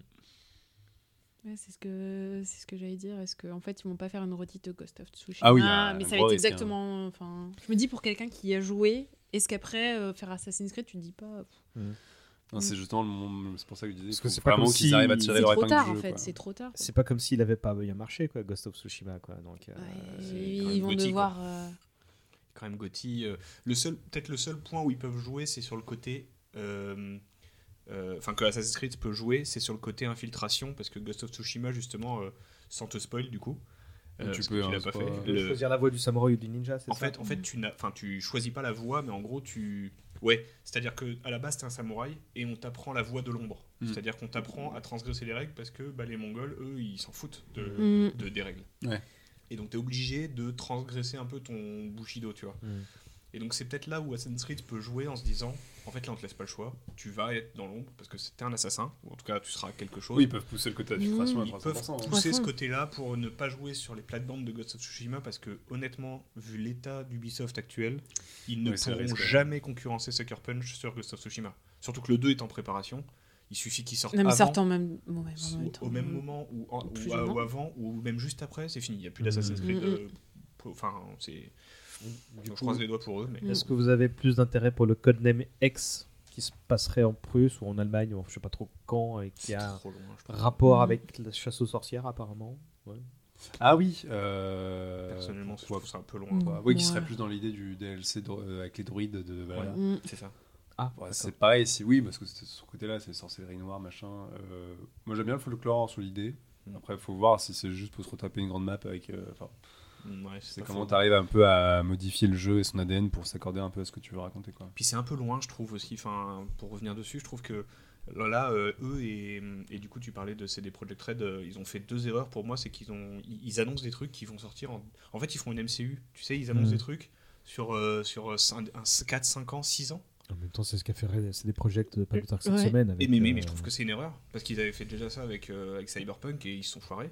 Et en fait, du coup, t'arrives pas à te projeter autant Mirage. Je suis assez hypé parce qu'il y a le côté déjà, tu joues le méchant de Valhalla dans sa jeunesse. Donc comment il en est venu là Donc il y Et a puis t'as l'idée de retour un peu aux sources à revenir. Et à t'as l'idée de période-là, Bagdad machin. qui est hyper hypé. Le trailer, et encore une fois, c'est un court métrage, le truc est incroyable. Mais du coup, il y a, il y a ce côté un peu, ça va venir. C'est sûr que ça va Mm. venir, ça va être Mais à là. la base, c'était pas un DLC. euh, Ouais. C'était un DLC. Et là, ils se sont dit, allez, on va faire un petit un épisode. Ils se sont dit, bon, les gars, on a un exercice fiscal à remplir. Allez, Allez, on y va. On va faire un Mais petit jeu. vendez ça plein pot. Mais Ouais, c'est vrai que ça. le hub Ubisoft, je, je trouve que c'est trop loin. Enfin, c'est. Ils auraient- que ça arrive pas un peu trop tard le Bah, moi, j'ai peur du côté jeu à service, quoi. Enfin, tu vois clairement Ah oui. qu'ils veulent surfer sur la vague de Fortnite et tous ces jeux-là. Et tu te dis, mais est-ce que. Assassin's Creed s'y prête? Euh, Est-ce qu'on va pas perdre euh, justement en immersion à vouloir faire des 3000 univers en même temps? Si, si, je suis assez d'accord. Euh, Mm. S'ils mettent du coop là-dedans pour faire passer la pilule, les gars, c'est plus le moment, ok? Non, je sais pas, mais Tifa, toi, euh, sur ce nouveau c'est un gros projet, point d'interrogation, ce truc. Ouais, j'ai un peu peur quand même. tu vas t'orienter vers les anciens plutôt. Ouais, non, moi, ouais, T'as quelques je- jeux, je- heureusement. En fait, ouais, je vais, je vais, je vais 50 finir plumes, hein. Ezio, euh, tranquillou. Non, non, par contre, je sais que je vais y jouer, mais j'ai un peu peur quand même. euh. En fait, il faut vraiment un renouvellement parce que Mm. c'est vrai que euh, j'ai un peu peur de la répétition. En Mm. fait. Mais après, si le, le- le- s'il y a un gap technologique et euh, conception du jeu, bah, peut-être que ça peut être très bien. Mais bon, on le saura que dans quelques années. hein. Mais je, je sais pas, j'ai l'impression qu'Ubisoft, ils sont pas du tout sur le- la volonté de, de pousser en avant euh, une techno ou pousser en avant un moteur. Ils sont plutôt sur la volonté de suivre et de s'assurer des Oui, ventes. de pérenniser des de- franchises de, et tout. pérenniser une franchise. Enfin, quand tu vois que Far Cry, on, alors on digresse parce que là on est plus Faut sur Ubisoft, mais, vite parce que j'ai j'ai plus de bande bientôt. mais en gros, c'est vrai que Far Cry, on est, il y a, ça fait, ça fait quoi? Là, c'est le 6, ça fait donc ça fait 3 jeux que c'est le même jeu. Mm. Ghost Recon, ça fait 2 jeux que c'est le même jeu. Watch Dogs, ça fait 3 jeux que c'est le même Assassin's jeu. Creed, il y a ça aussi un peu. Assassin's Creed, ça fait 15 ans que c'est le même jeu, avec euh, des Mm. évolutions. Putain, Ubisoft, sans déconner. Vous Mais surtout qu'Assassin's Creed, quand ça a démarré, encore une fois, on l'a dit tout à l'heure, c'était un truc inattendu, ça Ouais. sortait de nulle part. Il y avait un désir d'innovation, etc. Et c'est quand même une franchise qui a su se réinventer avec Origins, avec Black Flag. Mm. Donc il faut prouver qu'ils sont capables encore, parce qu'en plus c'est devenu quand même leur vaisseau euh, amiral, parce qu'ils n'ont plus grand chose à côté qui vend autant. Donc c'est le moment de mettre les petits plats dans les grands et de faire un putain de grand jeu C'est euh, comme qui refait un peu. Ils avaient pour moi, la, la métaphore que j'ai, c'est ils ont l'Enterprise et plutôt que de refaire un, vraiment un nouveau vaisseau vraiment bien chiadé qui répondrait aux demandes, et ben ils prennent l'ancien, ils mettent des bouts de De des stickers dessus. Des stickers, mettent des bouts de scotch et des- de la pâte à fixe. Regardez, c'est Assassin's Creed 2. Regardez, on va Ouais, dans c'est le premier, l'hyperespace, tiens, un bout de pâte à fixe, ça va tenir. Mm. Et en fait, euh, bah, ils se cassent la gueule et c'est pas étonnant quoi. Enfin, en vrai. euh, Bon, là, on fait que de la prospective parce qu'on ne sait sûr, pas exactement ce que ça ça se va fait. faire. On l'aime cette franchise dans le fond. Et C'est euh, bah, ils veulent ce qu'on l'aime encore, vu le nombre de projets qui. qui, qui Non, puis il y, a plein- il y a- il y a plein de périodes historiques à explorer. Moi, mon fantasme absolu. C'était ma question pour finir, justement. Ah, je te coupe l'herbe sous le pied. Mais c'est très bien. Moi, c'est On en fait, j'adorerais voir un jeu qui se passe durant la Seconde Guerre mondiale, parce que déjà en termes de déplacement, de comment tu tues les gens, ça apporterait plein de, Il y a une BD là-dessus, euh. modifications de gameplay. Et en fait, mon grand fantasme, c'est de, se rendre compte, c'est le côté Uchronie, que euh, les, les assassins ont infiltré le bunker d'Hitler et ils l'ont fait péter, ils ont Mhm. fait passer ça pour un suicide. Ça, ça me ferait mais délirer, parce que j'adore l'Uchronie, j'adore le fait de réécrire Mhm. l'histoire sous le, le prisme de la fiction. Et comme ça me fait marrer les nazis, bah je- voilà. Je viens d'apprendre un terme. Ça me Toi, ferait marrer ouais, de voir et, ça. quoi. et vous, votre période. euh, Moi j'ai déjà mon idée. Hum, Bah, vas-y, alors, le- laisse le temps à euh, Tifa de Donc tu réfléchir. recherches Ouais. Moi, en fait, euh, je suis assez euh, triste que. Euh, en fait, pendant toute ma jeunesse, je me suis dit Assassin's Creed jusqu'où ils vont aller, et j'ai trop hâte de voir ce que ça donnerait dans le monde moderne euh, actuel. Ça s'appelle Watch Dogs. Non, Il y a- c'est il y a- plus de tas de foin. Il y a plus tout ça. Il y a plus. Il y a toutes des mécaniques rudimentaires d'Assassin's Creed qu'il y aurait plus. Et du coup, j'ai vraiment hâte de voir. absorbantes. Mirror's, je le fais un peu, Mm. mais c'est pas le cas. Et, du coup, j'aimerais vraiment voir un Assassin's Creed euh, à la défense. enfin, tu vois, genre euh, au, au quartier d'affaires. enfin, Il y a un film de Luc. Besson là-dessus. Ouais. Mais tu vois, Version dans le monde Super actuel. Ouais, je vois très bien. Mais j'y avais pensé aussi. D'ailleurs, je pense que pendant un temps, au tout début de la licence, après le 2, ils se sont dit ouais, jusqu'où on peut aller. On peut peut-être euh, aller jusqu'à l'époque contemporaine, mais même aller vers vers le futur. Ouais. Et bon, bah évidemment, ils se sont dit non, non, on va faire des sous si on fait ça sur euh, si on continue sur l'histoire. Donc, euh, mais moi, j'aurais bien aimé effectivement euh, un truc contemporain euh, pour aller euh, euh, refaire l'histoire très récente, tu vois, genre empêcher l'élection de Trump, des trucs comme ça. Ouais, été- ce genre de truc, ou même, euh, ouais, des, juste, il pourrait inventer une guerre un peu comme le fait. Donc, il n'y a pas du tout eu de coupure. tu disais quoi? Non, mais moi je faisais qu'on Ouais, le, avec fantasme Tifa, de on- chacun. Ouais. Ouais, on parlait avec Tifa de la, de la période contemporaine et ça serait sympa de voir euh, qu'ils inventent un peu comme ce que faisait euh, Modern Warfare, euh, euh, qu'ils inventent des fausses guerres, tu vois. Peut-être eu des faux, des faux di- disques, enfin tu sais, histoire que. Contre la Russie. euh, Ouais, quelque chose, un truc qui pourrait jamais exister, tu sais. genre, euh, le pont entre la Crimée et la Russie qui explose, par exemple, ça serait trop drôle. Tu Oh, vois. aller buter Poutine, ça serait trop bien. Ouais, tu Ah, vois. ouais, un truc Non, mais peu- voilà, des trucs un peu exotiques. euh, euh, Ouais, moi, je veux vraiment buter les. les les je vois bien Ubisoft hein, faire ça et dire non, mais Oui, c'est pas politique. Bah, ouais, non, franchement, ça serait sympa de voir. euh, Ouais, aujourd'hui, en fait, dans le monde. Ouais, aujourd'hui. Et t'as pas une période historique que t'aimerais euh, explorer Mais moi, j'aimais bien la Révolution française, donc euh, en fait, c'est déjà, c'est- ça a déjà été fait. Donc, euh, Allez, un remake d'Unity full coop, ouais, c'est parti, on y revient. Non, moi, j'ai- en fait, j'ai- c'est déjà été fait, donc euh, c'est vrai que c'est ma période Mm. préférée. C'est vrai qu'ils en ont, ils en ont quand même. euh, Enfin, il y en a une chier de période quand même. C'est, c'est dur de se dire euh, quelle période t'aimerais. Ils l'ont quasiment déjà fait quoi. Non, il y a quand même des trucs. Enfin, tu, vois, tu peux changer un peu de continent, tu pourrais essayer. Ouais, mais euh, tu peux vite te faire chier. Il y avait une idée euh, sur les Incas aussi. Mhm, Ça serait vrai. génial. Tu, Bah, tu peux vite te faire chier quand même chez les Incas parce que. Christophe t'en connais Euh, beaucoup eh oh, les jugements là. ouais, J'ai un les problème avec les ouais. Amérindiens. Et ce sera le mot de la fin. Merci, Guillaume. Merde. Euh, ouais, non, mais cela dit, j'ai pas d'autres questions euh, sur la prospective, vu que c'était c'était ça. euh, où est-ce qu'on peut aller, euh, vu que le, le- il y avait une perche tendue avec cette solution, là, Infinity, là, on va voir ce que ça donne. Il y aura aussi euh, Codename Jade, j'ai oublié de le dire, ce sera un free-to-play en Chine et euh, un jeu sur Netflix, un- en plus d'une série série. animée. Une euh, série Netflix. donc, non, il y aura les deux apparemment. Il y aura Ah. une, il y aura une série animée par le mec qui a fait Castlevania, si je dis pas de bêtises. Ah, ça peut être cool ça. Et, euh, et euh, ils veulent faire série un. live, non? Ah non, moi j'ai animé, Ah non, c'est moi, animé, mais j'ai peut-être moi. merdé euh, dans mes notes, on se l'a dit. hein. Donc, euh, et dernière question, comment elle vous accompagne bon, J'ai l'impression que c'est. On parle d'un truc, on est revenu jusqu'à l'ère contemporaine justement, euh, ne serait-ce que parce que Valhalla est toujours en cours d'activité, tu vois. Mais, euh, Mm. mais comment elle vous accompagne cette série aujourd'hui euh, Est-ce que là, je, je reviens plutôt sur les anciens épisodes. euh, Est-ce qu'il y a quelque chose qui fait que, que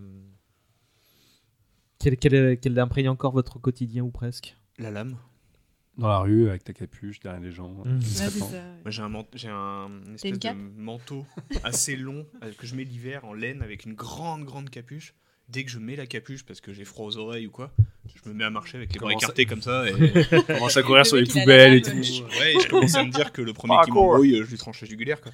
C'est c'est bizarre, mais ce côté capuche, euh, bah, c'est un peu un fantasme. quoi. Genre, Mm. Ouais, c'est vrai que c'est un truc qu'on n'a pas dit, mais c'est quand même une franchise qui a réussi à instaurer une icône dans la culture pop contemporaine. C'est-à-dire que la- effectivement, la silhouette de l'assassin avec cette capuche qui a été imposée par Altair et par Ezio, euh, c'est un truc qui est tout de suite identifiable, que des gens qui n'ont jamais joué à Assassin's Creed connaissent. Et tu te dis, ils ont quand même réussi voilà, à créer cette petite mythologie-là, euh, un peu nouvelle et qui, est- qui sort voilà, de, de 15 ans de culture pop. quoi.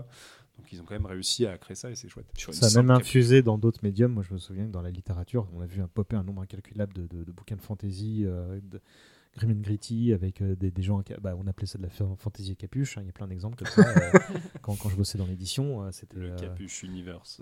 le, le- le hood fantasy. mais, euh, mais ouais, c'est vrai que ça a pas mal infusé, quoi. Mm. Et euh, bah, je vais vous, à moins que vous ayez quelque chose à rajouter, je vais vous remercier de votre présence pour ces plus de deux heures d'émission. Mais, mais, euh, mais, mais comme quoi on a été bavard et c'est très bien. Euh, Bah, merci à toi de nous Merci avoir de nous accueillis. avoir ouais.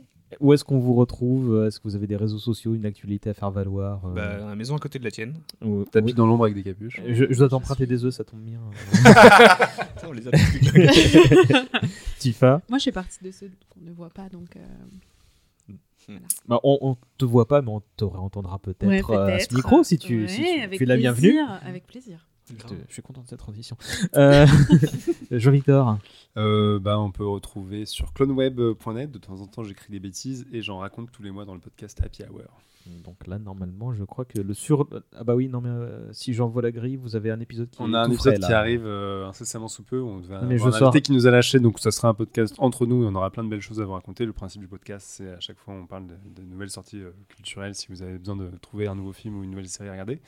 Et on aura un autre épisode à la fin du mois avec, si tout va bien, l'équipe derrière euh, Tutotal, les émissions sur Arte, qui a fait une série pour euh, OCS qui s'appelle Toutou Youtou. Ça a Cool. l'air franchement cool. Trop cool, euh, grave.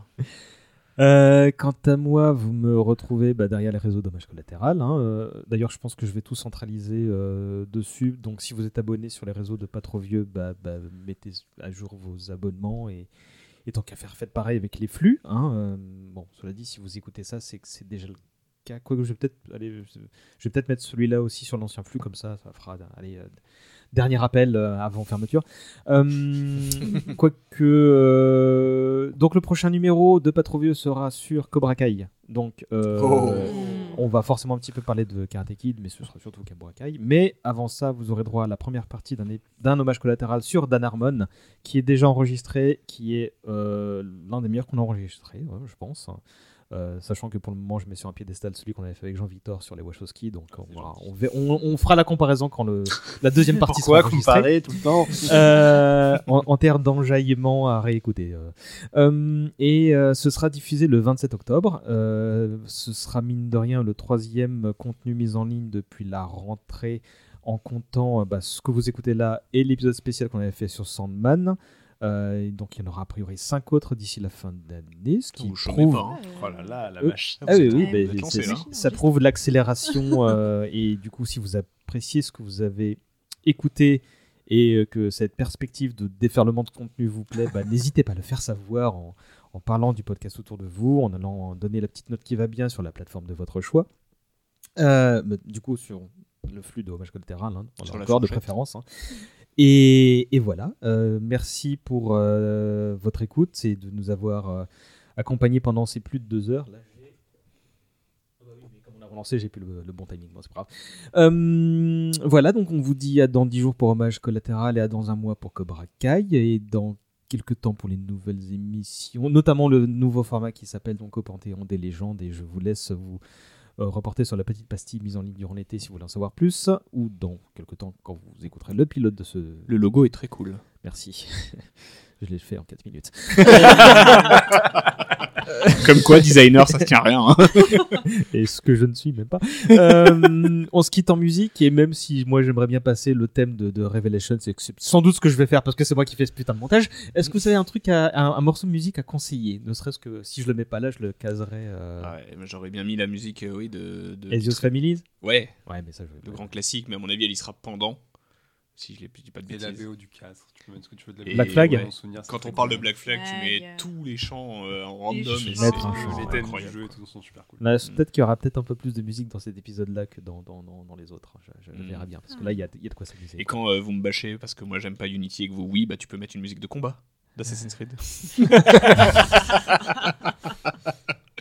Je, écoute, je vais peut-être faire ça si, si le temps. Et quand je traite les Amérindiens, bah tu peux. je rigole, je rigole. Euh, merci à vous trois. Merci. Tifa, Merci. Guillaume, Jean-Victor, c'était cool. On se retrouve à ce micro ou ailleurs. Et puis, euh, pareil pour vous les auditeurs. À bientôt et merci pour tout. Ciao ciao, des bisous. Ciao. Dis au revoir, Tifa. Ah non, il est déjà dans mon Moi, je suis dans euh, J'ai mis ma J'ai